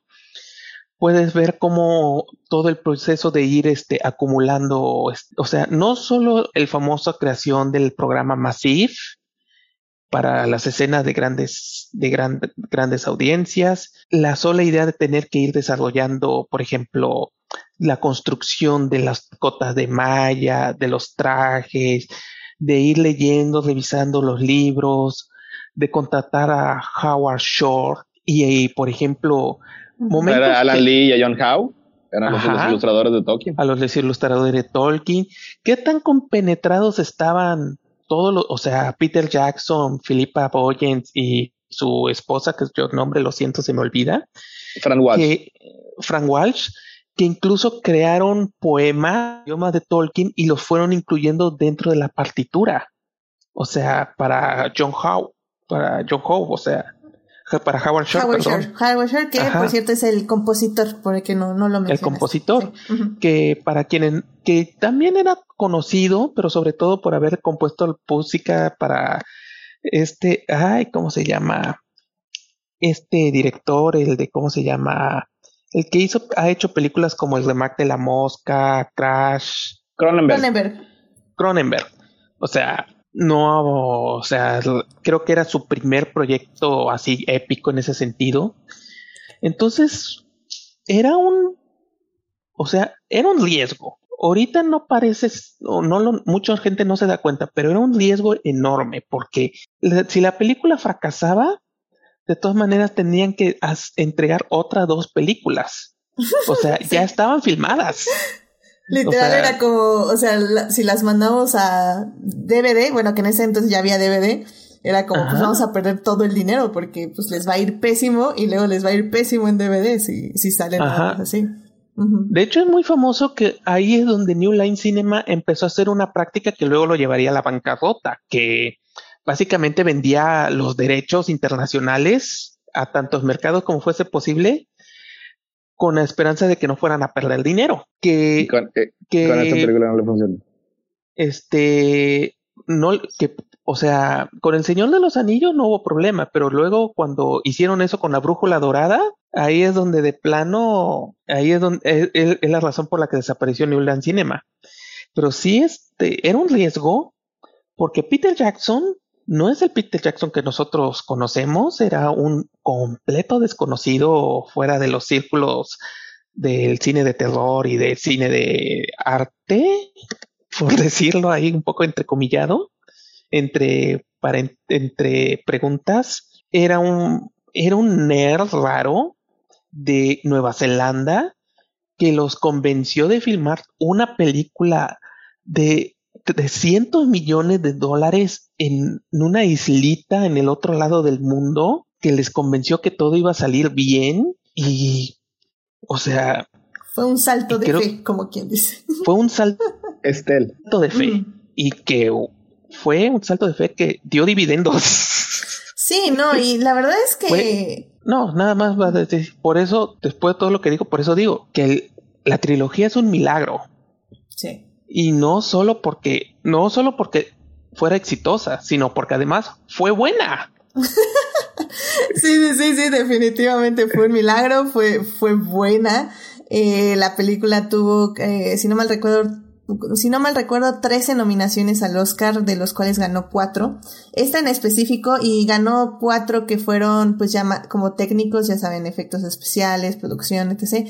Nada de los mayores que ya ganarían justo las posteriores. Pero sí, definitivamente, o sea, la verdad es que fue un, un gran resumen, Gabriel, de, de, todo lo que involucra o lo que involucró hacer esta, esta película, estas películas, porque pues como, eh, me parece como, eh, no es irónico, es, es casi casi el destino, ¿no? Como que Tolkien escribió esta, esta historia en un tomo que luego se los dividieron en tres y Peter Jackson pudo hacer estos tres tomos en una sola película. O sea, bueno, entre comillas, en una sola producción, por decirlo, ¿no? O sea, me parece como muy bonito, como poético, rima casi, casi, como quien dice. Y es que es, es apropiado, o sea, porque eh, la historia en sí de Lord of the Rings, la, la, este, la búsqueda de destruir el anillo, es, eh, o sea, para Frodo era una tarea imposible. O sea, era algo que no podía ocurrir. O sea, era, era, era muy difícil que pudieran destruir este, el anillo estas nueve personas y que al final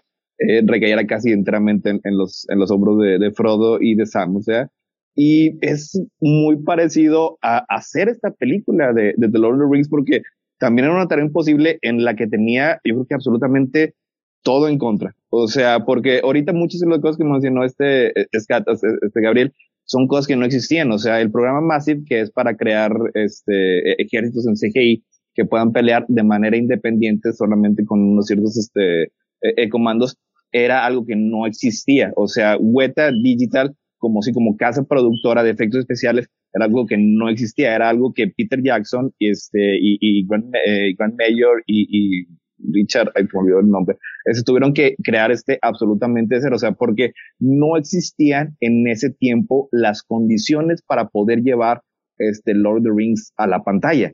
Así que todo lo que, todo, lo tuvieron que crear y no, yo creo que no hubo una sola técnica cinematográfica o técnica narrativa que no quisieran de perdido tratar, aunque fuera solamente para una escena. O sea, y todavía después de que ya fueron los 13 meses de una, una filmación muy difícil, creo que tenían este, siete unidades filmando al mismo tiempo, todo estaba, todo seguía estando en su contra. O sea, este, el, el, el, la idea de que algo como The Lord of the Rings fuera a ser un éxito, pues no, este, er, era, era algo insultado. O sea, los, los, los, las revistas, o sea, todos este, los, eh, este, los comentaristas pensaban que se iba a hundir estrepitosamente. O sea, fue hasta que presentaron, creo que presentaron como media hora de la película en Cannes. todavía no estaba terminada, todavía, distaba mucho de ser terminada.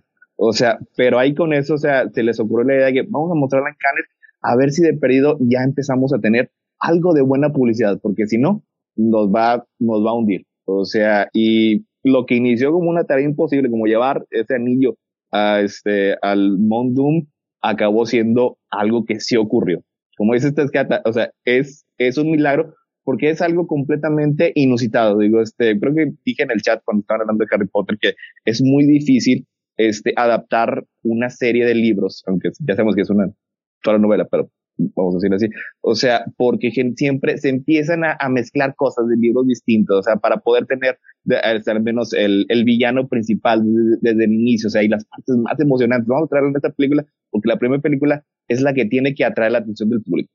Y esta fue junto con Harry Potter la primera ocasión, no sé, que yo puedo recordar en el que hicieron, ¿sabes qué? No, así esto es lo que ocurre más o menos en el primer libro, sí hubo un otro cambio, pero eso es lo que ocurre en el primer libro y, y nada más la calidad de la historia es lo que tiene que servir para enganchar al público, porque no es una historia completa, a lo mejor les va a molestar, a lo mejor cuando acaben de ver esa película van a tener que hacer un gas, pero esperemos, recemos que eso sea suficiente para que regresen, en este caso, el año siguiente para ver la continuación, los dos años siguientes para ver la continuación y final de esta historia.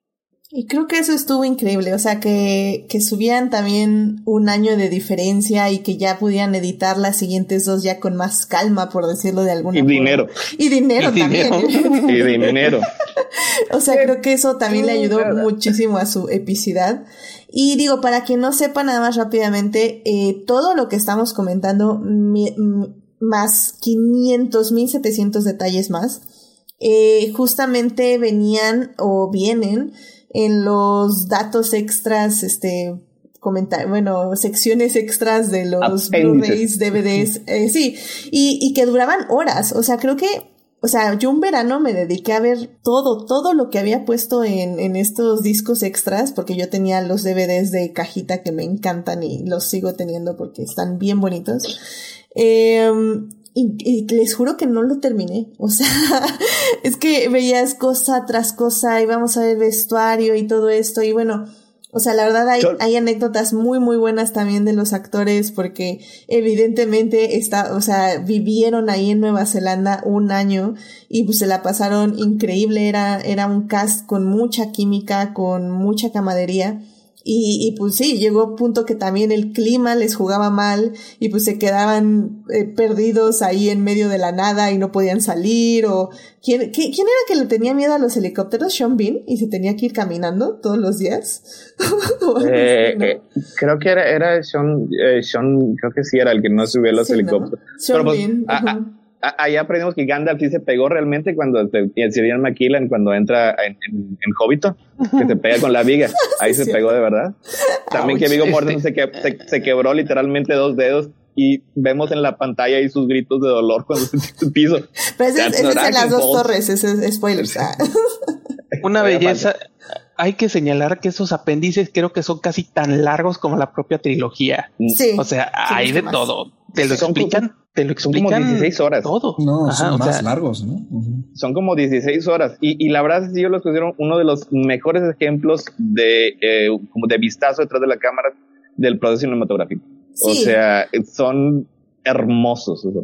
Sí, la verdad es que yo los fui mientras mi interés en el cine y dedicarme al cine crecía y creo que por eso me ayudó tanto a entender como el nivel de producción y, todos los procesos que, que lleva hacer una película así. O sea, la verdad es que esos apéndices son para estudiarse. Tal vez no, o sea, no estudiarse per se de, de, de paso a paso, pero sí como para entender el proceso que lleva hacer una película así, ¿no?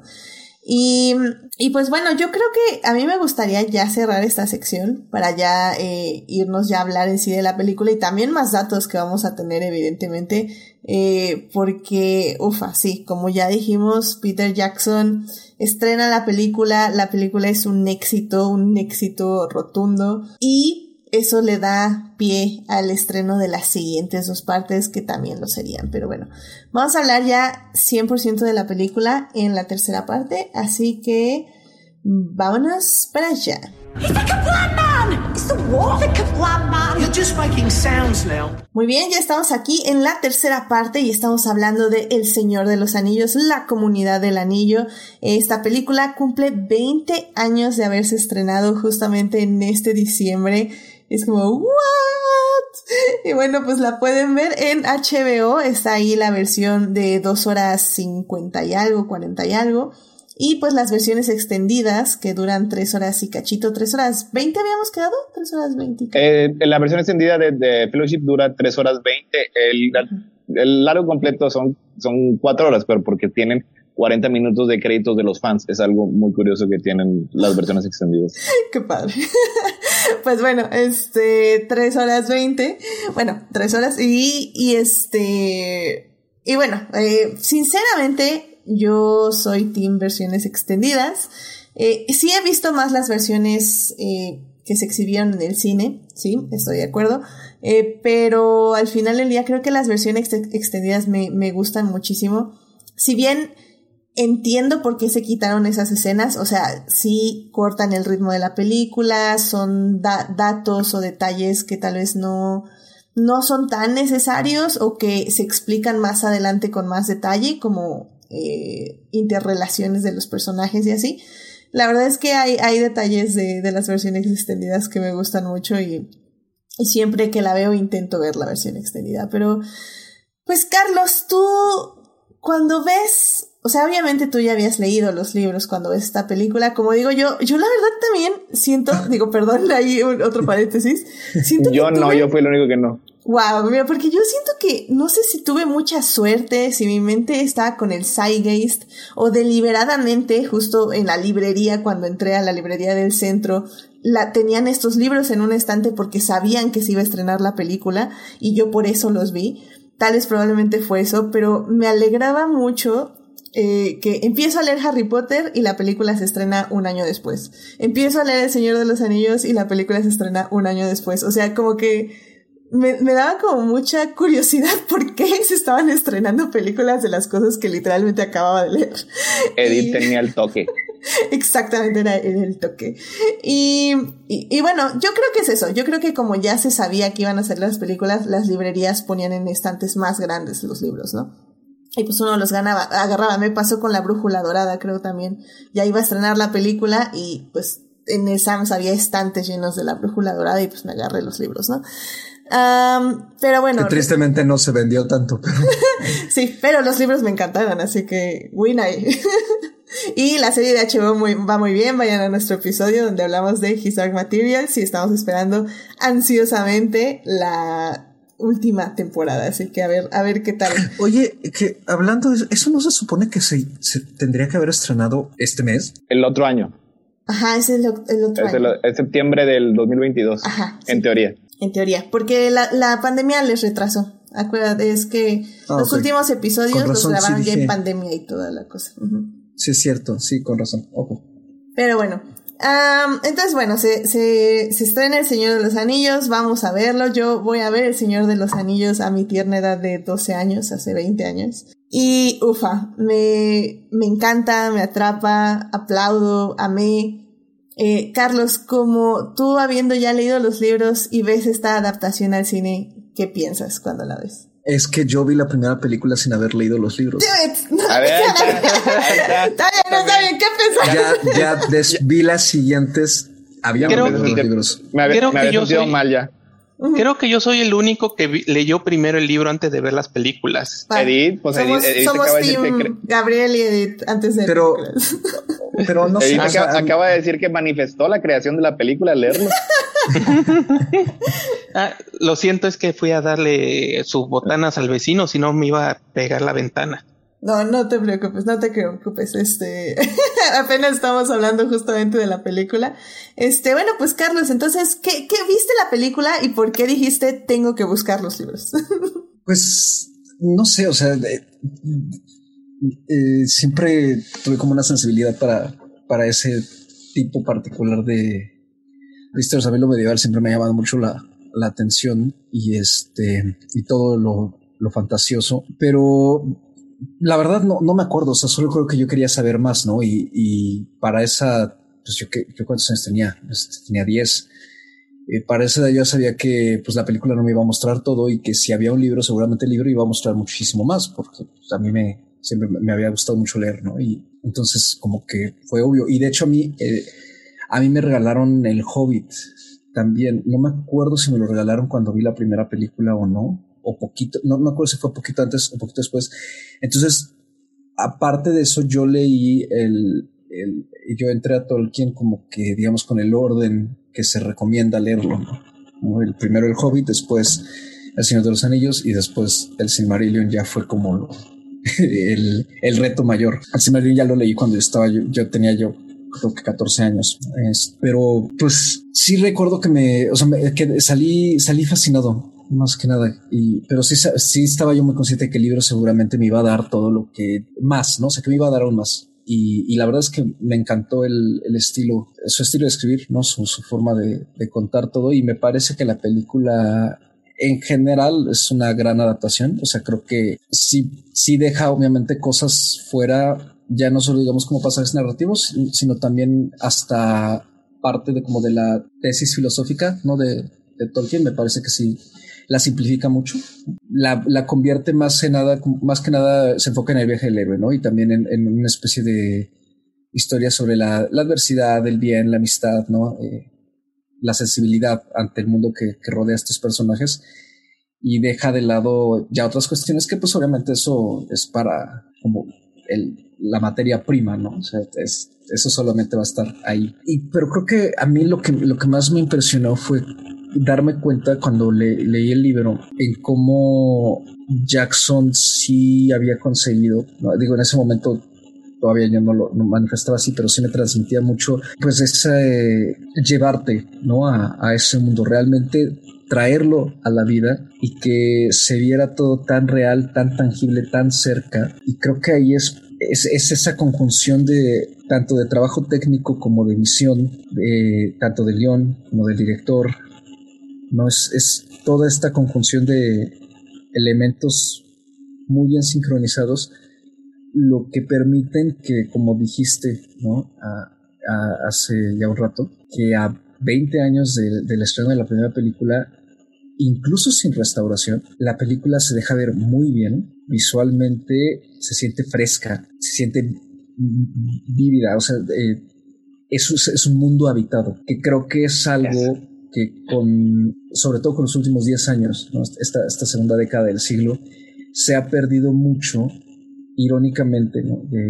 es cuando más hay intentos de llevar este tipo de mundos y universos a la pantalla grande y de hacerlos como traer, porque parece ser que también, eh, eso es algo con lo que yo no estoy de acuerdo, no, o sea, no me gusta, parece ser que, que ahora toda franquicia literaria que sale, independientemente del género, no puede ser, tiene que tener una versión fílmica o televisiva para ser validada. Y este, y como que la forma de hacerlo pues, es que, el mundo ya sea por fin tangible es llevándolo a la pantalla, pero irónicamente yo siento que a pesar de que la gran cantidad de adaptaciones que hay ahora de este tipo de historias, la mayoría de ellas eh, se van por la convención fácil, se van por tratar de complacer a la audiencia y se les olvida que para recrear algo como lo que hizo El Señor de los Anillos y han hecho algunas otras películas, porque tampoco es un caso totalmente único, sí, en sus circunstancias y, en el género, pero pues, muchas otras también lo, han conseguido, es que realmente el mundo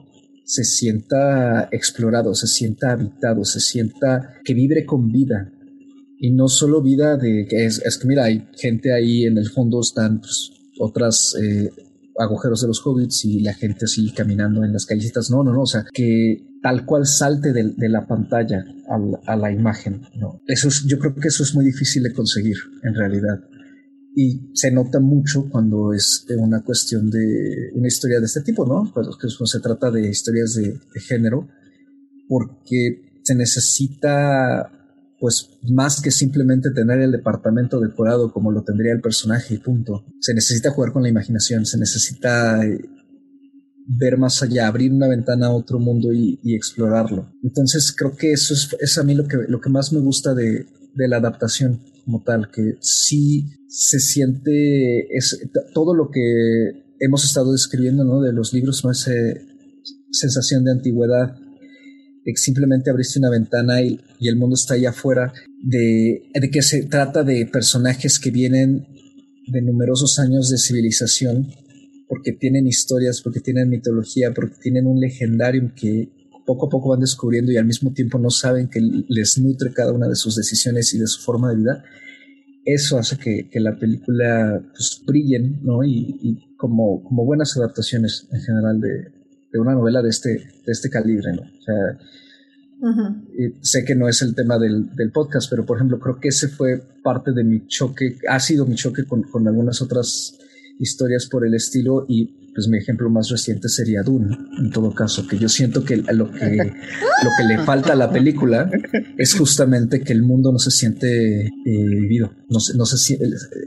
Y digo, estoy consciente que a lo mejor también tiene que ver con la, quizá un problema de producción, ¿no? Pero a mí, a mí, si algo me decepcionó de la Dune de Villeneuve es que la sentí extremadamente pequeña. Y en cambio, la Tierra Media que nos presenta Jackson pues es, vastísima, es enorme y, no, ni siquiera tampoco requiere como muchas explicaciones, ¿no? O sea, por cuestión de tiempo y de presupuesto, pues ya por si el no presupuesto que tiene, pues sí, se cortaron muchísimas cosas, pero vamos, yo creo que sí nos podrían haber puesto secuencias como lo de Tom Bombadil y quizá habría causado un poco de estupor en su momento, pero habría envejecido bien porque respetaría mucho las convenciones mismas de, de, su universo, que lo traslada muy bien a la, a la, a la pantalla. ¿no? Entonces sí, creo que uh -huh. ese es uno de sus méritos más bonitos. Tiene muchos méritos, por supuesto, muchísimos, pero eso es una de las cosas con las que yo me quedé desde la primera vez que la vi y cada vez que la vuelvo a ver y que ya tiene que no, no la veo, pues siempre me ha dejado muy impresionado. Yo, yo al contrario, yo creo que lo que quita eh, Jackson es, es muy bueno porque quita mucho viaje, quita mucho, o sea, deja mucho traslado, sí, para entender que estamos viajando de un lugar a otro en un lugar muy vasto, que creo que estoy completamente de acuerdo contigo, Carlos, o sea, se siente que se vive en ese mundo, se siente la distancia, se siente... Eh, cómo hay lugares a los que hay ir y que se siente que son seis días de viaje. Eh, uh -huh. Pero al mismo tiempo sí ahorra eh, viajes, porque justamente también ahora que estaba viendo la versión extendida, hay momentos que entre los viajes se detiene para hacer pausas. Y, y que, que, que, que, creo que eso estuvo muy bien que se quitara justamente para la versión te, eh, teatral, bueno, te, theatrical version, para la versión de cines, eh, porque era, era un poco redundante y era detener el viaje que ya sabemos claro. que era largo, pero era detenerlo más para otra vez darle otra continuidad, ¿no? Y bueno, ya nada más rápido como nota, eh, ya saben, en este podcast hablamos de Dune, eh, en un programa, estuvo ahí Gabriel, hablamos cosas increíbles de Dune, porque aquí somos team 2 contra 2, ¿eh? Porque a Gabriel yo no le mencioné, encantó, a mí me encantó. Yo no mencioné Dune, yo aquí no menciono, no. aquí en, en, tu casa no menciono Dune. Ajá, sí, eh, yo creo que mejor dejemos el tema de Dune y enfoquémonos en el cumpleañero. Sí, efectivamente, pero, pero bueno, si el público tiene interés, yo sé que Carlos en su podcast probablemente dio su opinión basta también, así que quédense hasta el final para saber en dónde está eh, Carlos, ahí pueden escucharlo. Y Héctor también dio su opinión en su podcast también. Que bueno, ya, igualmente y, basta. Igualmente basta. Digámoslo rápido, está Héctor en Crónicas de Multiverso, ahí dijeron este su opinión, y pues está Carlos en plano secuencia. Sí, ¿verdad? Es que siempre se me va plano secuencia, ¿no? Sí. Sí, perfecto. En plano secuencia, y ahí también dio su vasta opinión de Dune. Y nosotros, nosotros en Adicta Visual también dimos nuestra vasta opinión de Dune. Pero bueno, en fin, eh, enfoquémonos en el cumpleañero, como dice Gabriel. Sí. Y, y bueno, este, la verdad es que sí, o sea, completamente de acuerdo. Creo que Peter Jackson hace eh, eh, su trabajo muy bien. Lo único que yo diría de, de la película, cómo ha envejecido estos 20 años, es que sí los efectos, hay efectos que no han aguantado bien, sí han hecho restauración y sí los han tratado de ir mejorando y creo que lo han hecho en el 90% de la película de forma excelente. Pero hay, hay momentitos que sí se notan. Lo que le ayuda muchísimo a la película es que evidentemente toda, o si no es que casi toda, más bien sí, casi toda, está hecha en escenarios reales, está hecha sí, con y tiene reales, efectos prácticos. Y tiene efectos muchos. prácticos. Entonces, creo que en este caso en la comunidad del anillo son no sé cuando están los orcos ahí en este con Saruman o que por cierto no no mencionamos al gran Christopher Lee que también está en la película. Sí, este, y Sirian Home también que falleció hace también unos años. Sí es cierto sí es cierto. Eh, creo que ahí con Saruman en la Torre Blanca es como el único momento donde sí se siente un poco el CGI eh, yo creo, habría que volver a ver las dos torres, la última restauración, pero yo creo que con Gollum también se debe sentir. Pero la verdad es que en... todo lo demás se ve increíble. Yo diría que de hecho el caso de Gollum, o sea, si vemos el Gollum del Hobbit, de la trilogía del Hobbit está magníficamente hecho.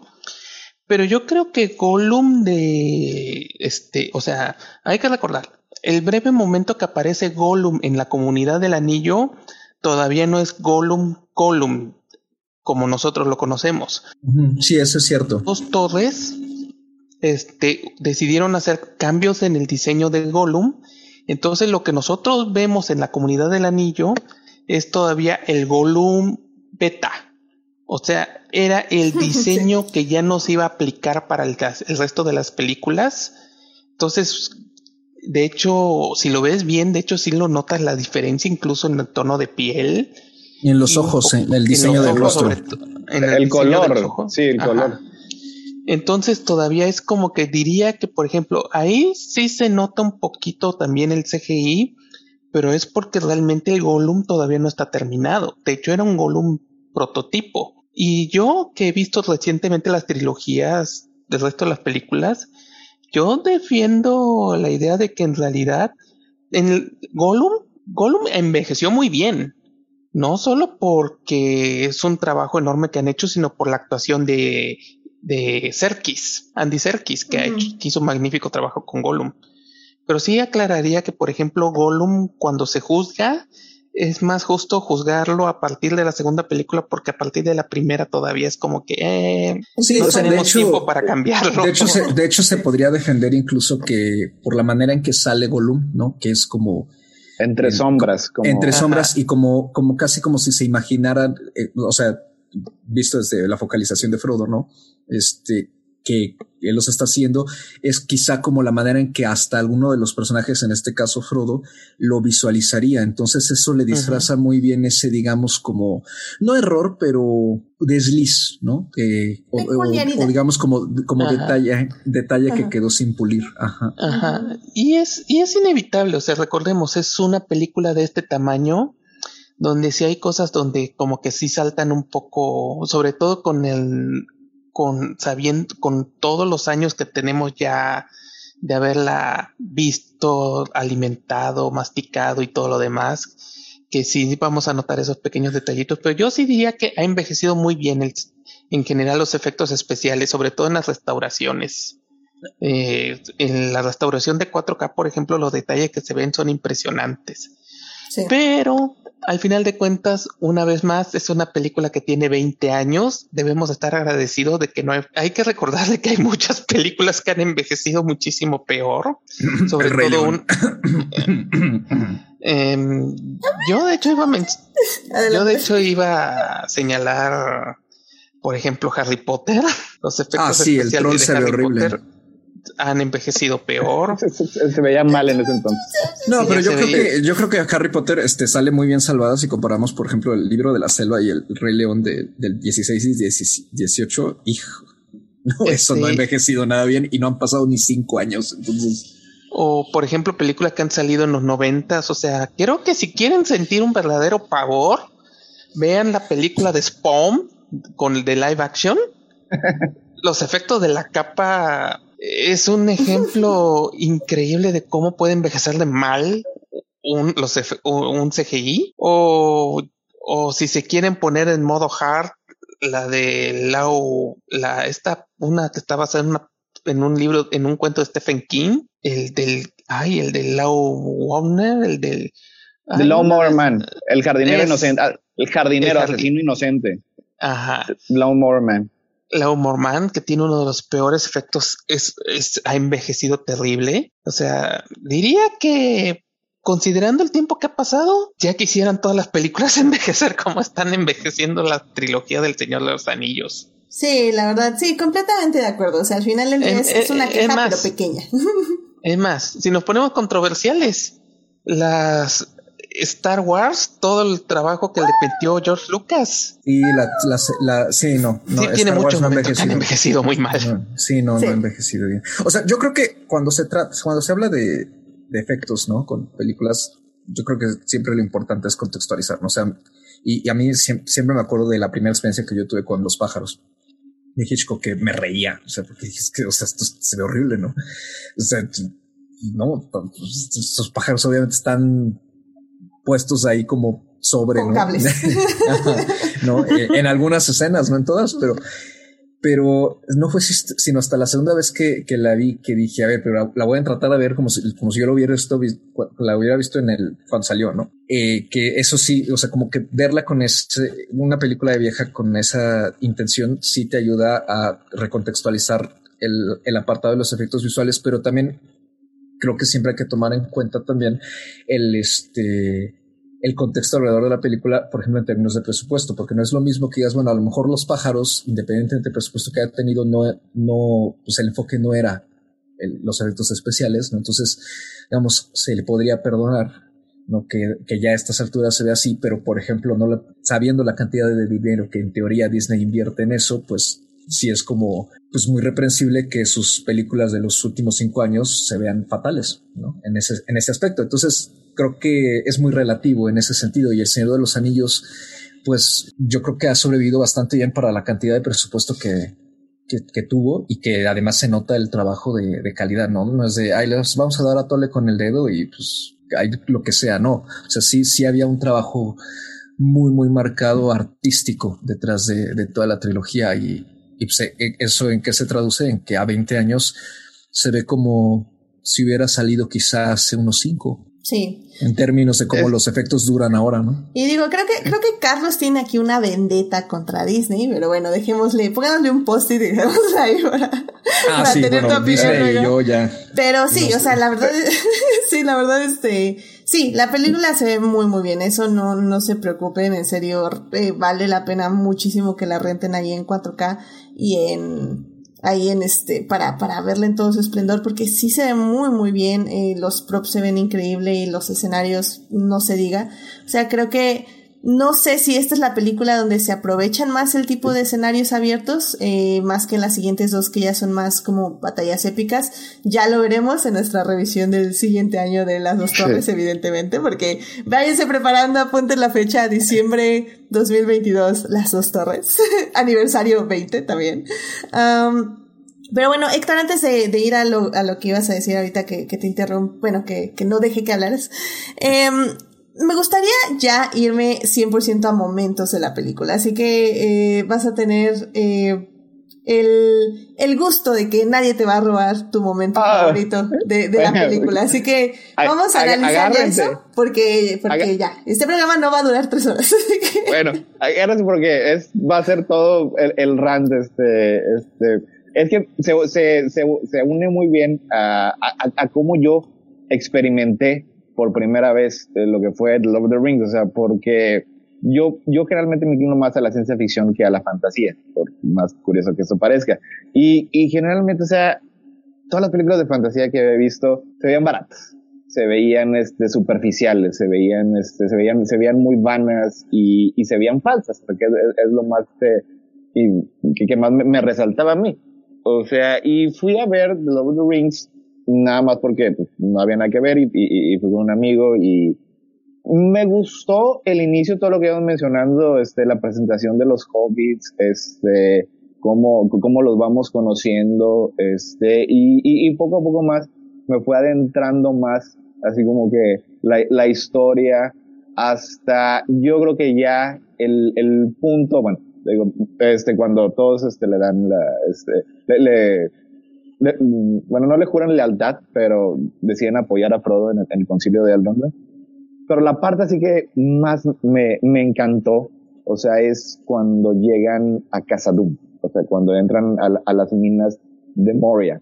O sea, porque son muchas cosas que están ocurriendo al, al, mismo tiempo. O sea, y ahí es cuando me, me encantó la manera en la que años, meses después me daría cuenta lo bien que estaba adaptando este Peter Jackson la historia. sus decisiones creativas al momento de, de mostrar, de, de, de, narrar Lord of the Rings fueron muy, muy acertadas. O sea, por ejemplo, uno de los diálogos este, más preciosos que yo creo que encapsula 100% lo que es el significado de, de, la obra de Tolkien es justo cuando este Gandalf le dice a Frodo, este, eh, cuando, cuando Frodo le dice, o sea, es, it's a pity, este, Bilbo didn't kill him when he had chance sobre, sobre Gollum. Y lo, este, Gandalf dice, it was pity that stayed Bilbo's hand. O sea, y, y le dice todo acerca como que no se debe, o sea, que no sea tan rápido de dar muerte en juicio. Y, y yo me quedé así como que, wow. O sea, es, es un momento bien hermoso, es un diálogo increíble que en los libros se lo dice en, en antes de salir de la comarca pero en ese, en ese momento, cuando ya le está cayendo a Frodo, así como que el peso de la historia, es cuando tiene un mayor impacto emocional. Y luego después, pues, obviamente, este, el, eh, ya cuando se enfrentan con el Balrog, que el Balrog es, ahorita que están hablando de los efectos, es uno que, me vino mucho a la mente, porque sigue siguiendo viviendo muy bien. O sea, este, porque también tomaron decisiones creativas en los efectos muy, muy acertadas. Porque pues, en estos días pues nada más te generan una dinámica de fluido, este, que, este, y, y aparece el fuego y, y, y, el humo. Y en ese entonces, este, utilizaban este, partículas, o sea, le pegaban este, videos y fotitos de lo que es fuego y lo que es de humo para recrearlo en la pantalla. O sea, y lo que estamos viendo ahí con el barro es humo de verdad, es fuego de verdad, que ya se siga viendo este fascinante. O sea, pero en el momento en el que este, se para Gandalf enfrente de él y que le empieza a dar este, todo su, su discurso, este, servant of the secret fire, wielder of the flame of Anor, flame of Udun. Y yo dije, ¿qué demonios significa eso? O sea, ¿de qué, de, de- de qué está hablando? Y dije, esto es algo de lo que me gustaría conocer más. Y luego la in- increíble actuación de Steven McKellen. Te das cuenta que está actuando con una pelota de, de, de béisbol, levantada con un palo. Y, y te lo crees, o sea, te transporta al mundo. Fue la primera película de fantasía en la que me sentí transportado a un mundo que en verdad existía. O sea, y luego después, cuando llegan a, este, están cruzando el Anduin y llegan al, centro de los Argonath, ¿quiénes son esos tipos? Yo quería saber todo esto, todo, la idea de que es un mundo que existe, que es, un mundo en el que ha vivido personas durante mucho, mucho tiempo.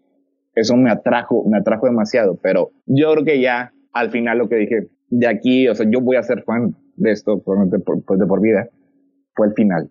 O sea, este, cuando está la confrontación con los orcos, cuando este, cuando Boromir decide quitarle el anillo a Frodo y se arrepiente y luego sacrifica para salvar a los hobbits, a, lo- a los otros dos hobbits. O que, que la película nos había mostrado que genuinamente sentía un cariño y un deseo de protegerlos.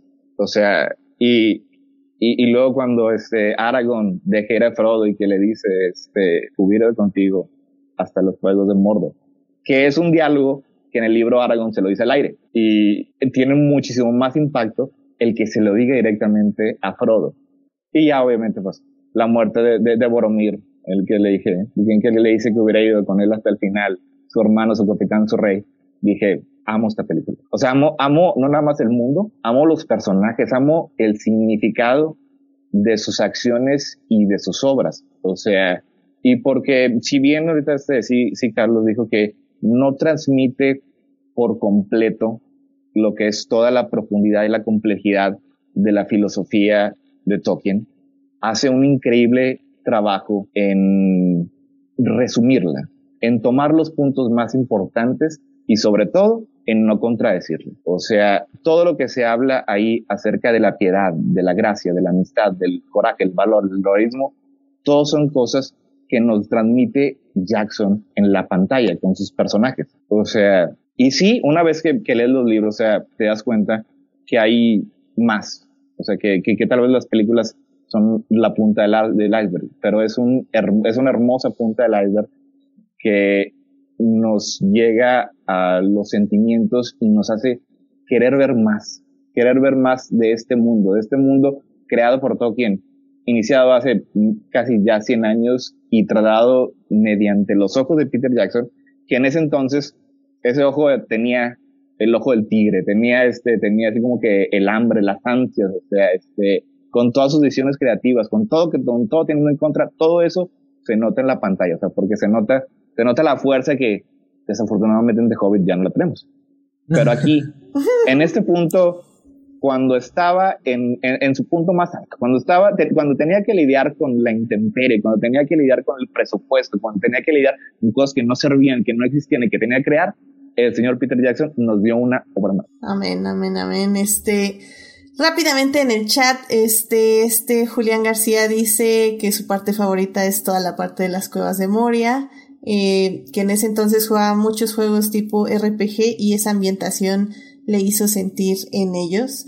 Y bueno, Sofía también dice eh, que al igual que Héctor cuando llegan a las minas, pero también me gusta mucho cuando Arwen lleva a Frodo en el caballo y se Uy, enfrenta ese a los Esa secuencia es estupenda. Es hermosa. Sí. Y, y es, es uno de los cambios que tenía planeado este Jackson, o sea, de, de hecho hay, este, hay fotos en las que está Arwen peleando en Helm's. Ya pues X o Y decidió este no sacarlo, pero el tratar de expandir un poco más el papel de Arwen en la película es uno de los mejores puntos que tiene, porque yo amo y adoro a Aragorn y Arwen en las películas, pero en los libros no. Oye, Es que quizá Arwen es como el personaje femenino más, eh, más pasivo Eh, que tiene. Es una elfa trofeo. Es una elfa trofeo y, y este y Aragorn su motivación Eh, sí. este rey para poder es que obtenerlo. cuando lo comparas con es que si lo comparas con personajes como Lutien o con Eowyn, como que o la propia este Galadriel, como que agarras y dices mm, no hay mucho que Sí, es, es un personaje muy, muy en el fondo. O sea, y de hecho, sí, o sea, yo creo que lo, lo, eh, el otro gran mérito que tiene Jackson es que, en efecto, ¿no? Como si convierte, entiende cuáles son las necesidades del medio al que él está trasladando la historia.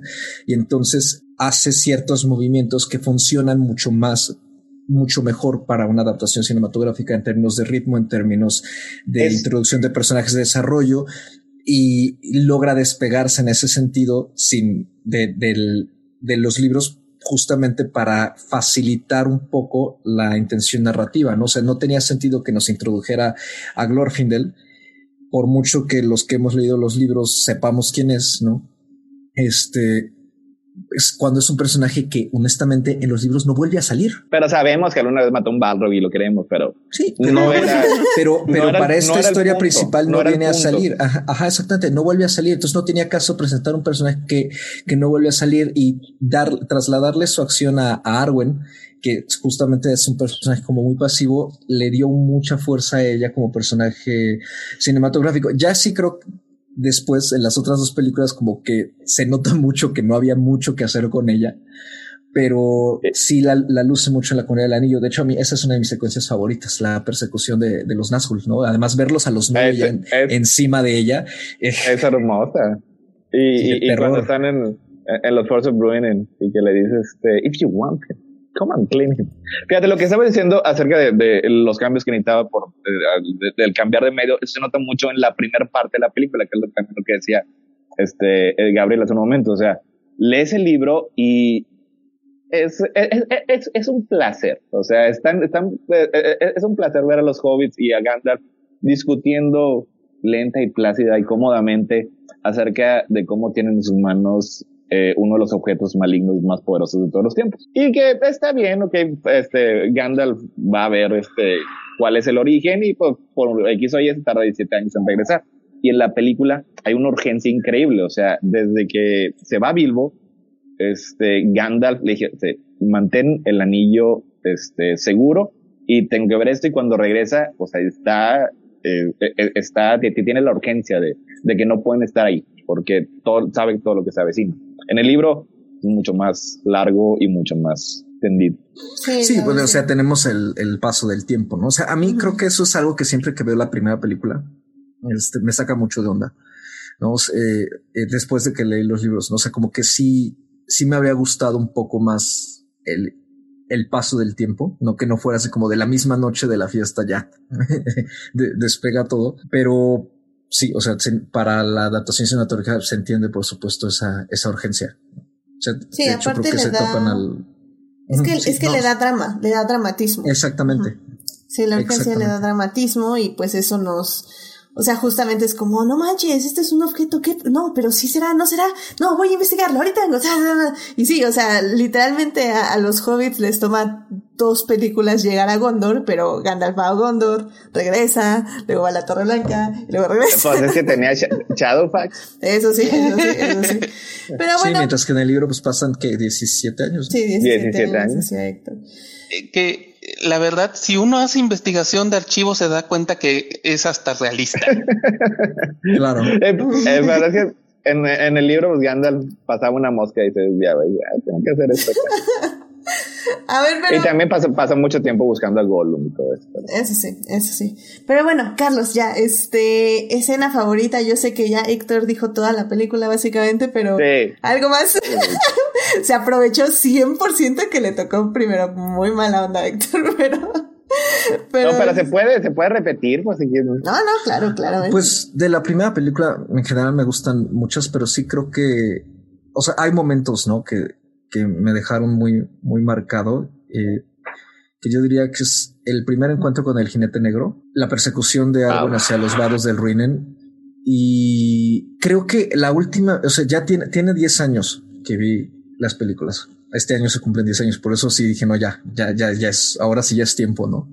Porque las veía religiosamente cada año. Entonces, eh, en la pausa fue como totalmente intencional, pero creo que algo que siempre me dejó un poquito hipnotizado, pero al mismo tiempo frustrado, es lo poco que vemos de Lothlorien. Y lo resentí mucho ahora que leí la novela a mitad de este año, otra vez. Y como que sí me acordé de eso y dije, ah, cómo, cómo hizo falta más Lothlorien en, en la primera película, ¿no? O sea, porque además lo vemos como sin esplendor. Eh, y, y, a mí me dio, me, con la novela me da mucho la impresión de que el esplendor de Lothlorien se disfruta más en el día en la noche, ¿no? Y, acá lo vemos realmente solo en la noche y, muy brevemente. Pero me gusta mucho esa secuencia cuando, cuando llegan con, o sea, es, es muy transitoria, pero no sé, me parece muy, tiene, tiene, una mística muy particular que creo que sí logra reflejar bien el aura de, de, los elfos, pero de una forma distinta a los elfos que hay en Rivendell, ¿no? Que siempre, incluso en las novelas también, parece ser que los elfos de Rivendell son como más terrenales, ¿no? De cierta manera, como más alcanzables, pero ya los demás son un mundo aparte, ¿no? Entonces, uh -huh, más eh, etéreos. Me, me, sí, me gusta, me gusta mucho eso, pero, pero creo que la, la persecución de los Nazgûl y el, este, el encuentro con el primer jinete me, me encantan. O sea, me parecen hasta icónicas ciertos fotogramas, ¿no? De, de la película. Completamente de acuerdo, completamente de acuerdo. Gabriel, escena favorita de El Señor de los Anillos, la comunidad del anillo. Una perspectiva técnica y emocional. Mis escenas técnica, que es para mí mi favorita, porque fue el momento en la película donde di, creo que sí dije, oh fuck, holy shit, fue este la revelación de la torre de Barad-dûr, porque una cosa que hay que señalar con la del Señor de los Anillos, sobre todo en la comunidad del anillo, es que rápidamente destaca que Peter Jackson tiene una facilidad para mover la cámara que básicamente siento que hay mucho dinamismo, como que aprovecha la idea de que está tomando maquetas y en lugar de tratar de filmarlo de una manera como si estuviera la cámara ahí, básicamente la pone a volar, casi, casi volar. Entonces me acuerdo que cuando estaba viendo la película y pasa la escena de Keep it secret, keep it safe, luego de repente vemos lo que uno pensaría que es la cima de la torre de Barad-dûr y entonces va moviéndose la cámara y solo se revela que es solo una pequeña porción de una torre gigantesca. Y en este momento empieza a gritar el Gollum desesperado Shire Baggins. Es donde te das cuenta, fuck. Ya desde ahí inmediatamente te dicen, es, el villano es imponente, es, impo es impresionantemente fuerte y para colmo de males ya sabe dónde está el anillo. Es como un momento técnico que a mí me encanta porque siento que revela muy bien la manera de que Peter Jackson aprovecha su capacidad como director de su pasado como de cineasta en cine de terror sobre todo para dar una sensación de miedo. Y entonces, por ejemplo, la razón por la que escenas como la persecución de Arwen funcionan tan bien es porque los Nazgûl son impresionantes y yo creo que son impresionantes desde el momento en que los presenta después de la revelación de que Sauron ya sabe dónde está el anillo. A nivel técnico es como una de mis escenas favoritas y aparte de las escenas, por ejemplo, lo de Gandalf y todo eso. Pero a nivel personal, mis escenas favoritas son sobre todo con el que es mi personaje favorito, que es Sam. O sea, yo amo a Sam y hay dos escenas de Sam que yo adoro. Es una cuando que son la escena que suena tan sencilla cuando simplemente Sam agarra y dice, esto es lo más lejos que he llegado en mi vida. A partir de ahora cada paso que dé es lo más lejos que he estado de casa. Es una escena tan, tan, con, me parece tan bonita porque desde ese momento te está diciendo todo lo que está dejando atrás Sam. Y luego la escena final cuando básicamente agarra y cuando Frodo se quiere ir solo y básicamente le dice, este, me voy, me, me voy a, me voy a ir y dice, sí, te irás y solo. yo te voy a acompañar, te irás solo y yo, y sí te irás, pero yo te voy a acompañar. Y que le dice que la cosa que le prometió a Gandalf que nunca lo iba a dejar solo. Y, y yo, la verdad, sé que realmente el amor hacia Sam es algo que se gana sobre todo en el clímax emocional de la tercera película, pero es a mí la verdad esas escenas de Sam son maravillosas y bueno, también esa pequeña escena que creo que la toda la comunidad toda la comunidad LGBTQ adora cuando le agarra la mano a Frodo por recomendación de Ian McKellen. Sí. Es, o sea, no, la verdad son, Sam es mi personaje favorito y esas pequeñas escenitas de él son simplemente encantadoras y las adoro. Es que es eso, ¿no? Son, eh, creo que eh, lo que me encanta del Señor de los Anillos y la razón por la que ha envejecido también la película es porque por esos detalles, porque podemos tener una película épica donde vamos de un lado a otro corriendo con explosiones, etc., no sé, pero son los detalles donde hay conexiones emocionales entre los personajes, donde sentimos que tienen una historia y un pasado sin que nos digan su historia o pasado donde sabemos sus miedos, donde sabemos, pues eso, sus experiencias, donde vemos por qué son unas personas completas, por decirlo de alguna forma es lo que hace muy valiosa una película y creo que la comunidad del anillo tiene muchos de esos momentos, en específico con sus personajes, este, que en ese momento son más emocionales. Creo que, por ejemplo, Frodo tenemos toda esta divagación de, de si, quiero o no ser la persona que va a cargar esto, ¿no? Y, y está bien, pero no nos podemos relacionar 100% con ese personaje. Pero creo yo que nos podemos relacionar con Boromir, con, con esta necesidad de, de salvar a su padre, de salvar a su pueblo, eh, con Sam que está siguiendo a Frodo para cuidarlo, para, para estar con él. Creo que Mary Pippin, por ejemplo, empiezan siendo pues comic relief 100%.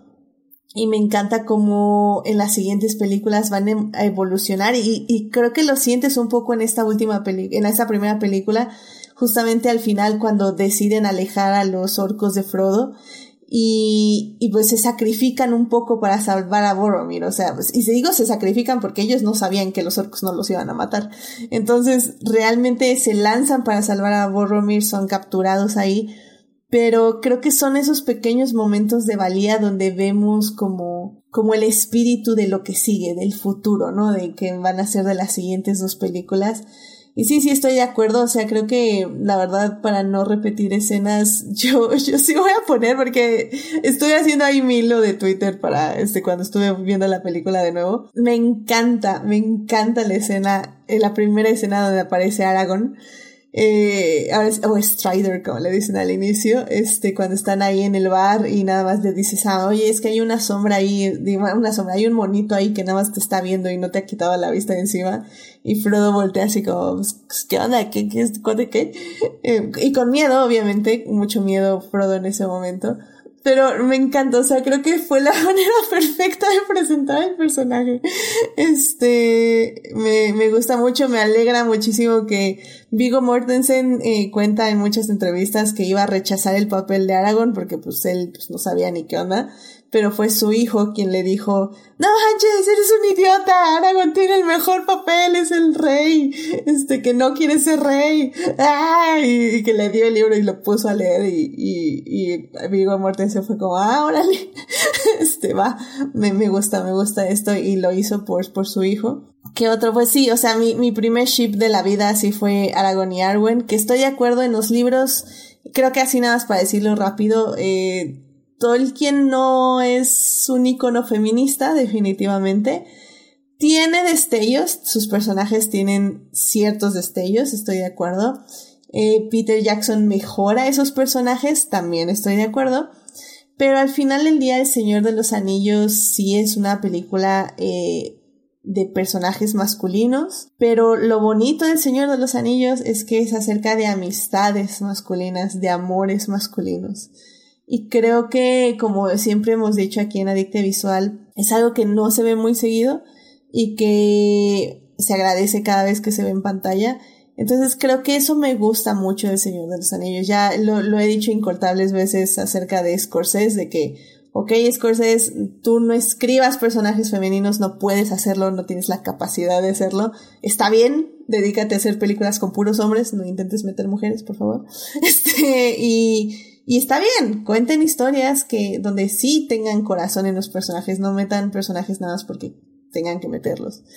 Y digo, en el caso de Tolkien no fue eso, ni en el caso de Peter Jackson no fue el caso. ahí me desvié. Pero al final es eso. O sea, el Señor de los Anillos es, es eso, son las historias, estos lazos que, que se crean, o sea, ahora sí que ya decían bien de Boromir y de Aragorn, como inician esta, como primero un tipo de, de complicidad por, o al menos Boromir siente eso porque dice, ah, mira, aquí hay otro hombre de la raza humana, de raza hombre, este, con quien me puedo aliar y luego ve que es su enemigo básicamente y, y, están como en este, esta lucha constante de poder que Aragorn no quiere tener, pero que Boromir sí. Y al final, pues se da cuenta Boromir de su error y, y esa escena, en serio que es una de las escenas más bonitas, es una de las muertes más bonitas de Sean Bean y que ha tenido muchas. es que ahí me, me, gusta mucho cómo van mostrando la, la progresión, o sea, porque como es primero, es, ah, no, pues es un aliado, es el único otro hombre que está y luego después le dicen, no, este es Aragorn, hijo de Aragorn. Le debes tu, tu lealtad. Y le dicen, no, Gondor no tiene king, no tiene rey. No Cálmate, no, no, no, necesita, no, no, tiene un rey ni necesita un rey. Y luego después le sigue insistiendo, este, Boromir, no, que mira, vamos a tomar este, hacia este, hacia Minas Tirith. Y le dice, no voy a llevar el anillo a 100 ligas de tu ciudad bajo ninguna circunstancia. Y luego después, ya al final, ya cuando hay un entendimiento entre los dos, o sea, y encuentran la valía de uno del otro, ya es este, ahora sí, este, no voy a dejar que caiga la ciudad blanca ni que nuestra gente este, sea derrotada. O sea, ya no es tu gente y mi gente, no, ya es nuestra gente. Oh, qué bonito. Sí, no, es, es una escena hermosa, seguro lloré a mares cuando la vi. Porque ahorita no me acuerdo, pero seguro sí. Y, y sí, como bien dice Gabriel, la escena justo que, que Sam no deja solo a Frodo, que Frodo tiene que ir solo porque es su carga y, es algo que vamos a ver muy repetido en las siguientes películas, pero igual vamos a ver muy repetido en las siguientes películas que Sam siempre va a estar a su lado y que nunca se vaya de su lado. Y, y me parece muy bello porque si bien podemos verlo como una amistad, evidentemente tenemos muchísimas más herramientas para verla como un amor y creo que eso es Ah, es, es muy... Es, fíjate que eso es, eso es una decisión cinematográfica muy curiosa, porque a mí siempre me ha parecido que eh, Frodo y Sam en las películas, particularmente Frodo, es como muy víctima. Sí. Entonces de repente, a mí el Frodo de las películas de repente me cansa mucho, porque como que sí, me parece un personaje incluso muy inactivo, mientras que en los libros siento que esa relación que ellos tienen es muchísimo más...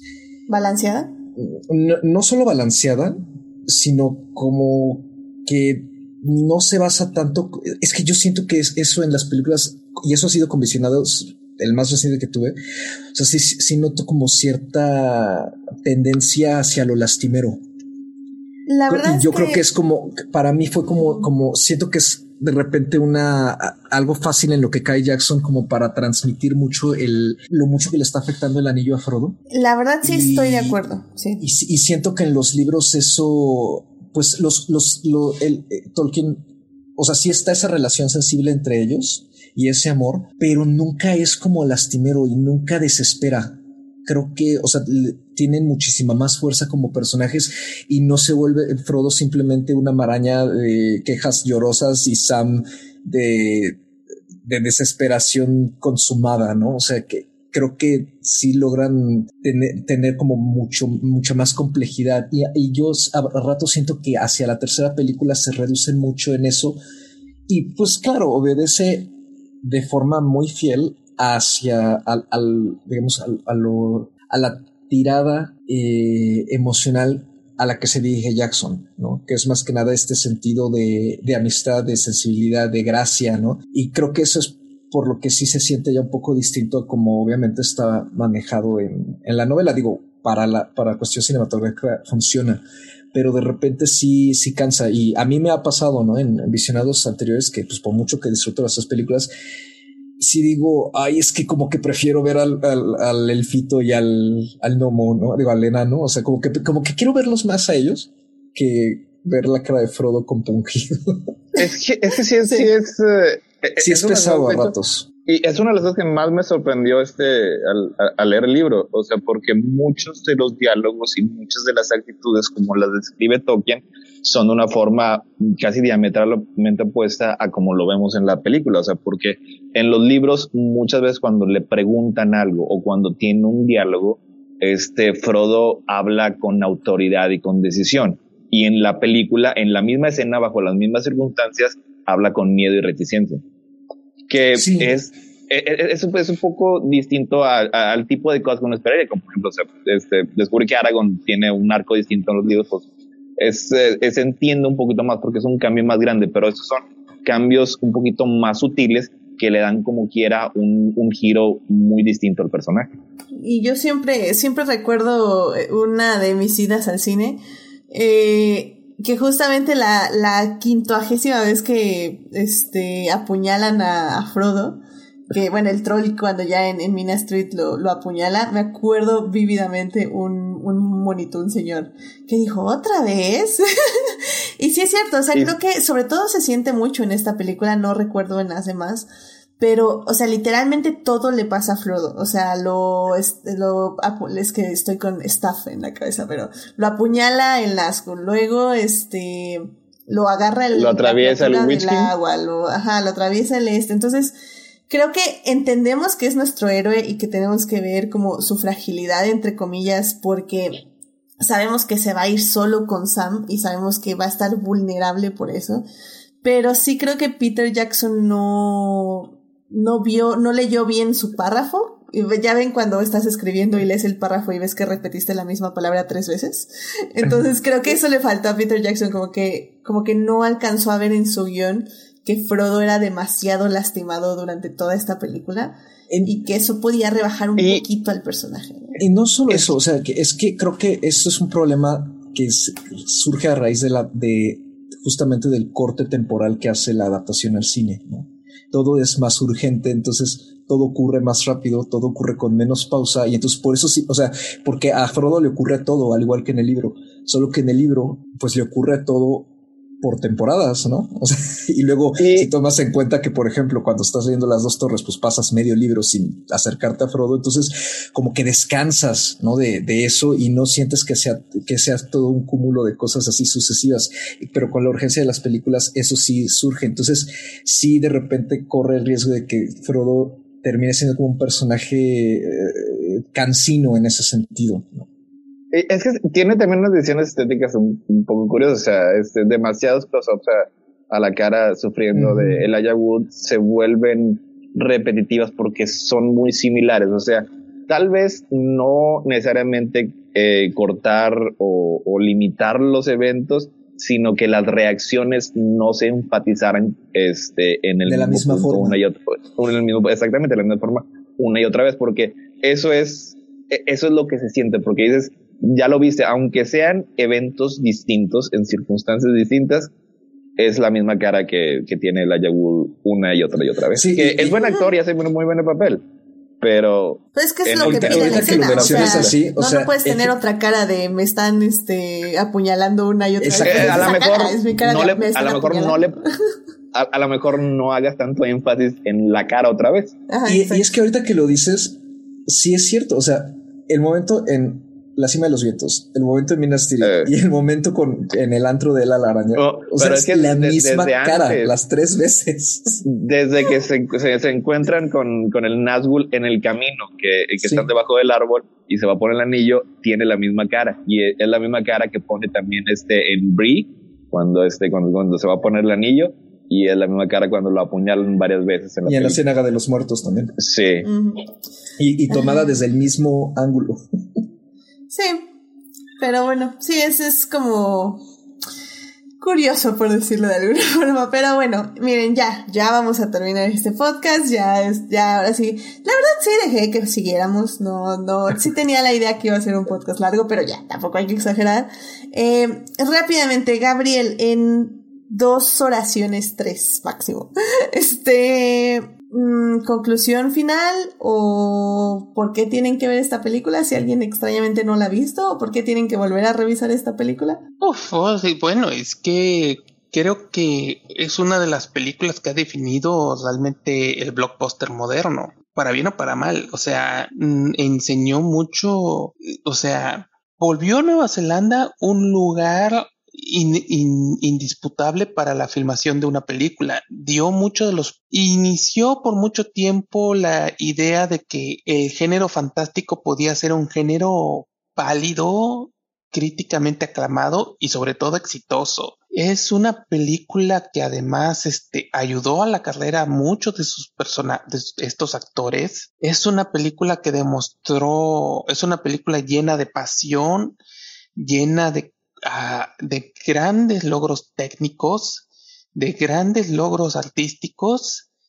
Es una película que, este, que demuestra que se puede ser un ñoño, este, un ñoño raro y aún así lograr algo que puede ser amado por todos y que puedo decirlo, o sea, me encanta la maldita película. Excelente. o sea, no, no, o sea, realmente no puedo decirlo de otra manera, o sea, ¿qué, de qué otra manera puedo resumir la que posiblemente es una de las películas más importantes de los últimos 20 años, para bien o para mal. ¿Quién, ¿Cuántos no han intentado imitar la película? ¿Cuántos no han intentado tener su propio Señor de los Anillos? O sea, creo que decir imitar mal es redundante. Casi nadie lo ha logrado.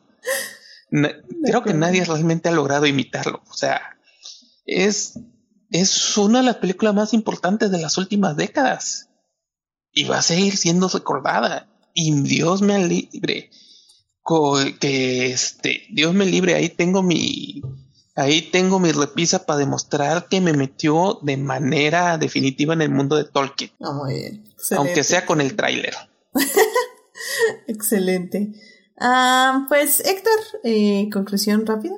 Ay, pues estaba pensando en una, pero sí, sí se me hace un poco difícil, o sea, porque aquí estoy tratando de escribir lo que es esencialmente mi película, mi serie de películas favoritas. O sea, yo creo que por, por más que ame y adore Star Wars, o sea, siempre tiene ciertas cosas que me van a hacer rechinar los dientes por una u otra ocasión. O sea, eh, estoy, estoy muy, muy eh, eh, consciente de lo que son sus fallas, pero el, el cariño y el aprecio que le tengo a, Lord of the Rings, o sea, tanto como obra cinematográfica, o sea, que como ahorita pues hemos hablado, o sea, la, la influencia incalculable que ha tenido hasta estos tiempos, este, en términos narrativos y en términos técnicos, es, es difícil de cuantificar, o sea, pero en términos este, emocionales, yo me quedo con las interacciones entre los personajes, esos, esos despliegues de, amistad y, de valor y de coraje, o sea, que,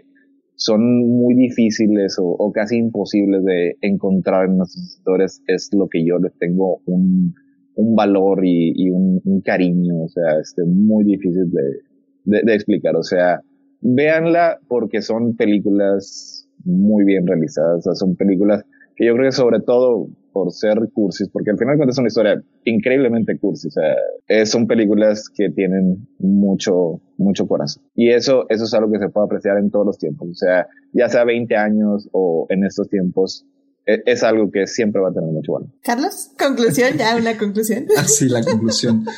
pues, este, pues es que no, no, no, no creo poder decir algo más distinto de lo que ya dijeron Gabriel y Héctor. Eh, o sea que reafirmo lo, que ellos ya han comentado y, y además, eh, o sea, creo que, me, hay, conozco bastante gente que le cuesta entrarle al universo, ya no digamos al literario, sino al, a las películas. Y entiendo, entiendo las razones, ¿no? O sea, a comparación de la mayoría del cine, pues sí, y, viniendo del tipo de, de adaptación eh, del libro del que vienen, pues son películas densas, pero sí creo que, pues vale mucho la pena verlas, ¿no? Y darles la oportunidad y, y no solo eso, verlas ya no solo como, eh, eh, vamos, no como mero blockbuster, sino sí tratar de entender exactamente qué es lo que están proponiendo. Porque no es simplemente una producción adaptada con el motivo de, bueno, ya se nos, ya se nos acabó el material, eh, de dónde más sacamos dinero, ¿no? No, no, no. Sí había una propuesta eh, autoral eh, bueno, semi-autoral, ¿no? Por parte de Jackson eh, respecto al tratamiento de, Tolkien y había una intención, ¿no? También de, resalzar y rescatar ciertas cosas, eh, los valores, ¿no? Que, ya mencionó Héctor, este, y, otras cosas. Entonces, sí, sí verla más, eh, acercarse a ella más desde ese punto de vista, ¿no? Porque acercarse a ella, creo yo, como, como uno se acercaría a lo que actualmente, digamos, sería, por ejemplo, el MCU o un sinfín más de películas, ¿no? De con viajes del héroe y acción, creo que sí decepcionaría a, a, varias personas todavía, ¿no? O sea, sí conozco gente, incluso amistades cercanas que, que no pueden con ellas porque esperan otra cosa, ¿no? O sea, mm, quieren que la película se adapte a cómo funcionan muchas otras y, la película hasta eso creo que, que, no, no, se, no se adapta ¿no? a eso. Entonces, yo más bien diría que concluiría que además de que son magistrales en, en muchos sentidos, eh, hay, que, hay que darles la oportunidad y que incluso si no les termina de gustar, ¿no? A quien escucha esto, este, se vale. O sea, también está, está muy bien. O sea, a todos nos gustan cosas distintas y, y nos disgustan otras. pero sí, sin duda, o sea, independientemente del amor por el género, o no, eh, creo que sí es, ya se han convertido en esas películas que hay que ver por lo menos una vez, ¿no? Y tener la experiencia y pues si eso acerca a quien la vea al universo ya literario, pues padrísimo. Si se quiere quedar con las películas, pues está bien, ¿no? Y, y qué padre. Y si no consigue conectar con ni una ni otra, hay mucho más por ver. Entonces, Excelente. Muy bien, muy bien. Pues ya saben, el Señor de los Anillos, la comunidad del anillo, la pueden ver en HBO Max. Ahorita está ahí la versión normal y la versión extendida la pueden rentar o comprar ahí por Apple este TV, que, que ahí está en su versión igual restaurada en 4K. pues sí, o sea, la verdad ya no, igual no, no voy a agregar más. Este, vayan a ver, creo que vale mucho la pena. Eh, en mi experiencia sé que a las nuevas generaciones tal vez les le tienen un poquito de miedo por la duración. Pero. eso ya no es excusa. Sí, o sea. Eh, es una película de Marvel. Este No Way Home va a durar dos horas 40, que es lo que dura la versión de cine de Fellowship, of the Ring. Exactamente. Entonces, sí, chequenla. Creo que eh, la verdad es que algo que no mencionamos y que nada más voy a mencionar rapidísimo es que la. Bueno, no mencionamos más a fondo. Es que la música, o sea, realmente esos ah. acordes yo cuando los pongo, o sea, te transportas inmediatamente a la Tierra Media. O sea, no, es imposible no poner esos acordes en donde sea, hasta en el metro, no sé, y ya sientes el aire fresco en tu cara. Entonces, la, la música es, es realmente un, un pilar, es la columna también de las películas, porque eh, ahorita es la obra, es la obra maestra de Howard Shore ahorita que mencionan la música, yo tengo una duda respecto a ella y es, ¿alguien sabe por qué el primer disco de... O sea, esto es una extensión, ¿no? El pero ¿por qué la primera banda sonora de, del, este, del Hobbit no está disponible en ningún lado? O sea, bueno, en YouTube sí, si la buscas, pero vamos, como que ningún canal oficial no está disponible. ¿Alguien sabe por qué? Ni idea. Que, vamos a averiguarlo. Vamos a averiguarlo y les decimos. Sí, no. Pero bueno, pues ya, con eso ya llegamos al final de este programa. Vayan a ver El Señor de los Anillos, vayan a ver la comunidad del anillo, porque eh, es increíble y sinceramente es, es muy difícil no poner las dos torres y no poner el retorno del rey inmediatamente, no porque la vida se nos atraviesa, sinceramente. Pero yo creo que en enero voy a ver las dos torres de nuevo, si no es que ahorita en diciembre. Y, ya para prepararnos para los 20 años de las dos torres, claramente. Tienes, tienes, tienes que, tienes que acabar si ya, ya, ya sales, este, sales de Rivendell. Tienes que llegar hasta Mount Doom, si no, no, no es lo mismo. Exacto. Sí, no, no, no es lo mismo definitivamente. Pero bueno, pues muchísimas gracias por estar aquí en el programa. Muchísimas gracias a Julián García que estuvo haciendo eh, varias veces un evento que no sé cómo se llama es algo de host, pero bueno, nos estuvo ahí promoviendo en varios canales y, estuvo llegando mucha gente nueva, bueno, gente nueva a escucharnos, espero que, que les haya agradado lo que escucharon. Y pues muchísimas gracias como siempre a Julián García por estar promoviendo este humilde canal. Eh, muchísimas gracias Carlos, eh, Gabriel y Héctor por estar aquí en este programa para celebrar los 20 años del Señor de los Anillos. Yo sé que faltaron muchísimas cosas que discutir, o sea, nos podíamos seguir otras tres horas porque eso hace esta muy bonita película que que tiene demasiados detalles, demasiados personajes y muchas cosas de las que hablar. Pero bueno, ya seguiremos hablando eh, si, si los astros nos dan vida, el siguiente año de la secuela, bueno, de la segunda parte más bien. Eh, Carlos, muchas gracias por venir al programa donde te puede encontrar el público. Eh, me pueden encontrar en Twitter como arroba. Carlos Ochoa con un 8 en dígito y una A minúscula y mi podcast de cine que se llama Plan Secuencia lo pueden encontrar en general en todos los canales de podcast, ¿no? O sea, Google Play, Spotify, iTunes, eh, Anchor, Breaker y demás. Y pues hay un episodio a la semana en general y confirmo, sí, sí hablamos de Dune hace un mes y hace un mes, sí. Y bueno, pues ya estamos también nosotros cerrando el, año y pues este ahí nos pueden escuchar y también seguirnos en general eh, nuestras charlas cinéfilas que últimamente están teniendo eh, algunos encontrones ahí, pero todo, todo muy padre. Entonces ahí, ahí nos pueden seguir. Muy bien o muy mal, no lo sé, pero te, te, escuchamos, Carlos. Muchísimas gracias por venir. Este, Gabriel, muchas gracias por venir. ¿Dónde te puede encontrar nuestro público? Eh, aparezco de vez en vez en cuando en Crónicas del Multiverso. No tan seguido como quisiera, pero Héctor es testigo que yo soy, la verdad, muy dormilón. Este, y ahí de repente ando también, y ando más tiempo de lo que quisiera en Twitter y Facebook que no es algo que me guste decir mucho porque la verdad no, no debería. No, pues muy bien. Y digo, no, no es que seas muy dormilón, es que Crónicas del Multiverso se hace ahora sin humanas. Ese realmente es el Inhumanas. Inhumanas. O sea, yo, yo a este, esta hora yo ya no puedo, yo ya estoy viendo doble, o sea, ya por eso acabé el podcast, porque yo no puedo. Le digo a Julián ya, Julián García quería cuatro horas de podcast, pero le digo que ya, yo ya, yo ya no puedo más, imagínate. Y Crónicas esta empieza. O sea, no, no se puede, no se puede. Eh, Julián, espérate al eh, Return of the King. Ese es el que va a durar cuatro horas. Es como las películas. Cada, cada post dedicado a la película va a durar progresivamente más. y la versión extendida. Claramente, claramente. pues Héctor, eh, muchas gracias por venir, donde te puede escuchar nuestro público. A mí también nos van a encontrar en Crónicas del Multiverso. Estamos los jueves a la medianoche hasta la madrugada y hablamos de películas, series, cómics, cómics, etcétera, etcétera. También tenemos este, unos podcasts especiales los domingos entre 9 y 10 es cuando iniciamos. Estamos hablando de Caballeros del Zodiaco y aunque yo no estoy presente en cuerpo, estoy siempre presente en espíritu en nuestros podcasts especiales de los martes a las nueve y media que son sobre videojuegos. La semana pasada hablamos de Encanto, estuvimos hablando tres horas sobre esta hermosa película de Disney.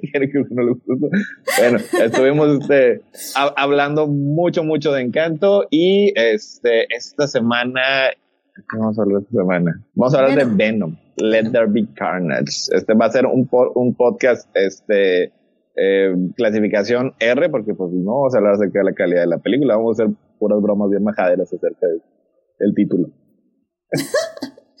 Mira, qué, qué bueno que no voy a ir, a pesar de que sí vi la película para ir al podcast, pero no voy a ir porque este, digamos que vamos a unirnos al hype de Spider-Man, así que a ver, a ver qué pasa ahí, porque ya, ya de hecho ya están diciendo que ya empezaron los spoilers, así que pongan sus filtros. Ah, yo ya estoy viendo eh, algunos. Digo, por otra parte, por otra parte, si escucharon Crónicas del Multiverso, ya les hemos spoilado la película durante meses, así que. Ah, sí, sí.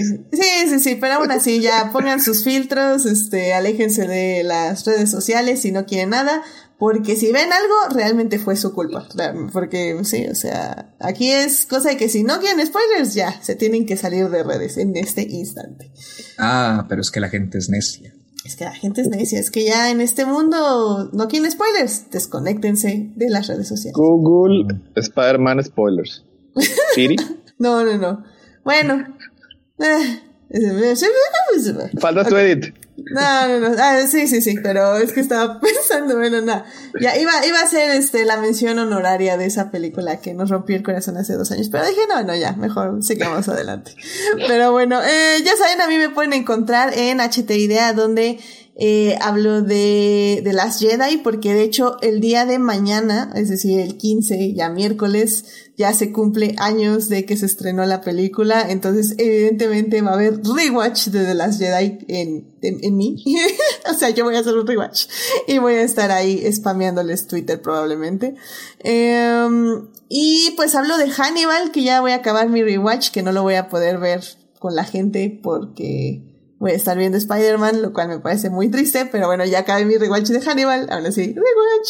Y vamos a hablar, y también en Twitter estoy hablando de Max Mikkelsen, porque ya salió en el tráiler de la cosa esa No, de las no, no, cosas. no, no, no, no, no, no, eso no existe. Pero, pero es que, es que mira, Eh. a Tan- Tania, eh, querida Tania, que Eso- está aquí en Crónicas también, este me va a hacer una edición donde solo va a salir Matt Mikkelsen para que yo no vea la película. Mira, O sea, Entonces- 15 eh, eh, minutos. No importa, es me- gran- me va a hacer la edición. es un gran upgrade. O sea, este, es, esos dos minutos que salen, esos 10 segundos que salen en el corto, es mejor que el- las otras dos películas. Sí, de me, me lo que encantó que se que, eso. no le hicieron la cosa ridícula que traía ahí el, ese tipo Oye, de me- logo, me encanta que ni siquiera- me- ah, horrible. Ni, ni siquiera se cambió de ropa, se fue del set de Hannibal y fue directamente a Literalmente, eh, les Hannibals estamos así como, oh my god, es literalmente el guardarropa Mire, de Hannibal. O, o a lo Bueno. mejor así se viste, no sé. No, no, no, Matt Miren. Mikkelsen se viste con eh, pants y así pantalón. No, no, Matt Mikkelsen no sabe vestirse. No, lo visten increíble, pero él no sabe vestirse. Ah. Pensé, dije, dije que Edith le conoce el closet o lo viste ella o qué. Miren, yo creo que todo lo que necesitamos saber para saber qué tipo de, de este de Grindelwald va a ser, hay que ver el video de Rihanna donde interpreta a la perra. Sí. Gracias. O sea- Ah, interesante, interesante. O sea, el, el pobre Julio ahí no me entendió el chiste cuando decía para yo solo yo solo veo a Matt Mikkelsen cuando veo las escenas de, de esa película porque para mí Eh, es la perra. Sí. Es I'm the que- bitch. bueno, en este caso de He's the bitch. no todos que- entendemos, Escata. Ah, es que es sí que se ve bien feo eso. Tienen, tienen que, este, tienen que leer Tienen que el ver el pedazo video de de entrevista. Rihanna. Bueno, tienen que ver el video de Rihanna y luego ver la entrevista que dio Matt Mikkelsen sobre el video de Rihanna y lo van a entender todo. Es increíble. Pero sí, bueno, y pues ya saben, también voy a estar hablando de la Fórmula 1, de lo que va a pasar con Mercedes y...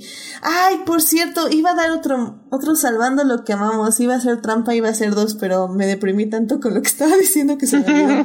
Em, falleció Anne Rice, nada más lo voy a decir así rápido.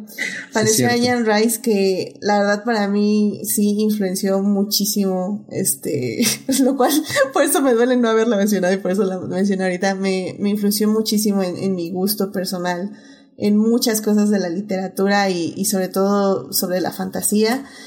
Y, y pues sí, la verdad sí, no, no me lo esperaba y sí pegó, te digo, este fin de semana, la verdad, de- a nivel personal pasaron cosas y, y a nivel fandom también. Y, y pues ya nada más, o sea, descansen en paz Sunrise.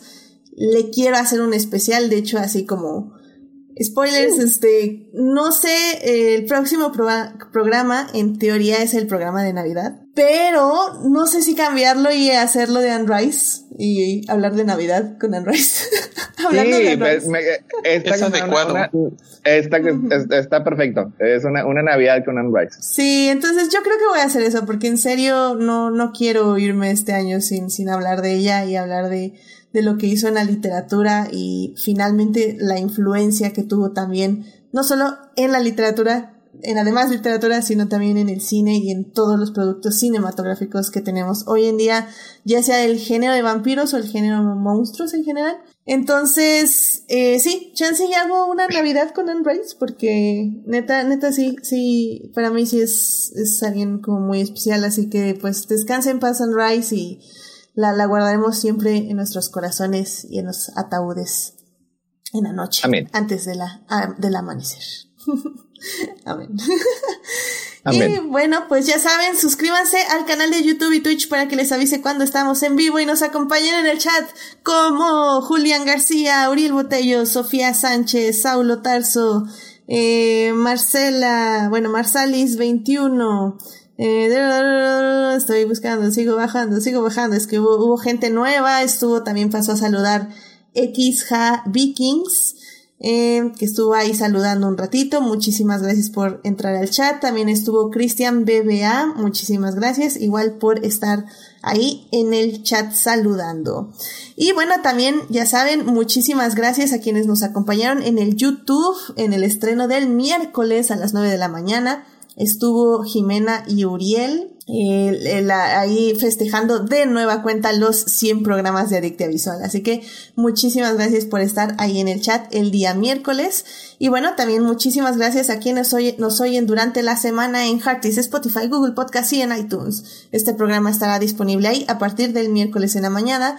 Saludos a Juan Pablo Nevado, Jesús Alfredo, Joyce Fernando, Jorge Arturo, Jessica, Simena, eh, Uriel, que también nos oye diferido, y Taco de Lechuga, quienes son parte del team diferidos. Muchísimas gracias por escuchar. Ya saben, sigan todas las redes de Adicte Visual, Instagram y Facebook. Eh, no voy a mejorar mis publicaciones ya este año, ya me rendí. En enero empezamos con Están bonitas, están bonitas. o sea, las reseñas las voy a seguir, pero los lives y todo eso, en serio, no, no veo cómo me va a dar tiempo estas dos semanas. Así que, bueno, tres semanas que quedan de diciembre. Así que digamos que en enero empezamos con todo, borrón y cuenta nueva. así que pero ahí, síganos en redes. Eh, y bueno, pues ya saben, ya les dije, la próxima semana tal vez se convierte en una Navidad con Anne Rice. Eh, probablemente va a ser eso. Así que va, va a estar interesante. Pues que tengan una muy linda semana, síganse cuidando mucho, no bajen la guardia, sigan usando cubrebocas y pues nos estamos escuchando. Muchas gracias por venir, Carlos, Gabriel, Héctor, cuídense mucho, buenas noches, hasta luego. Nada,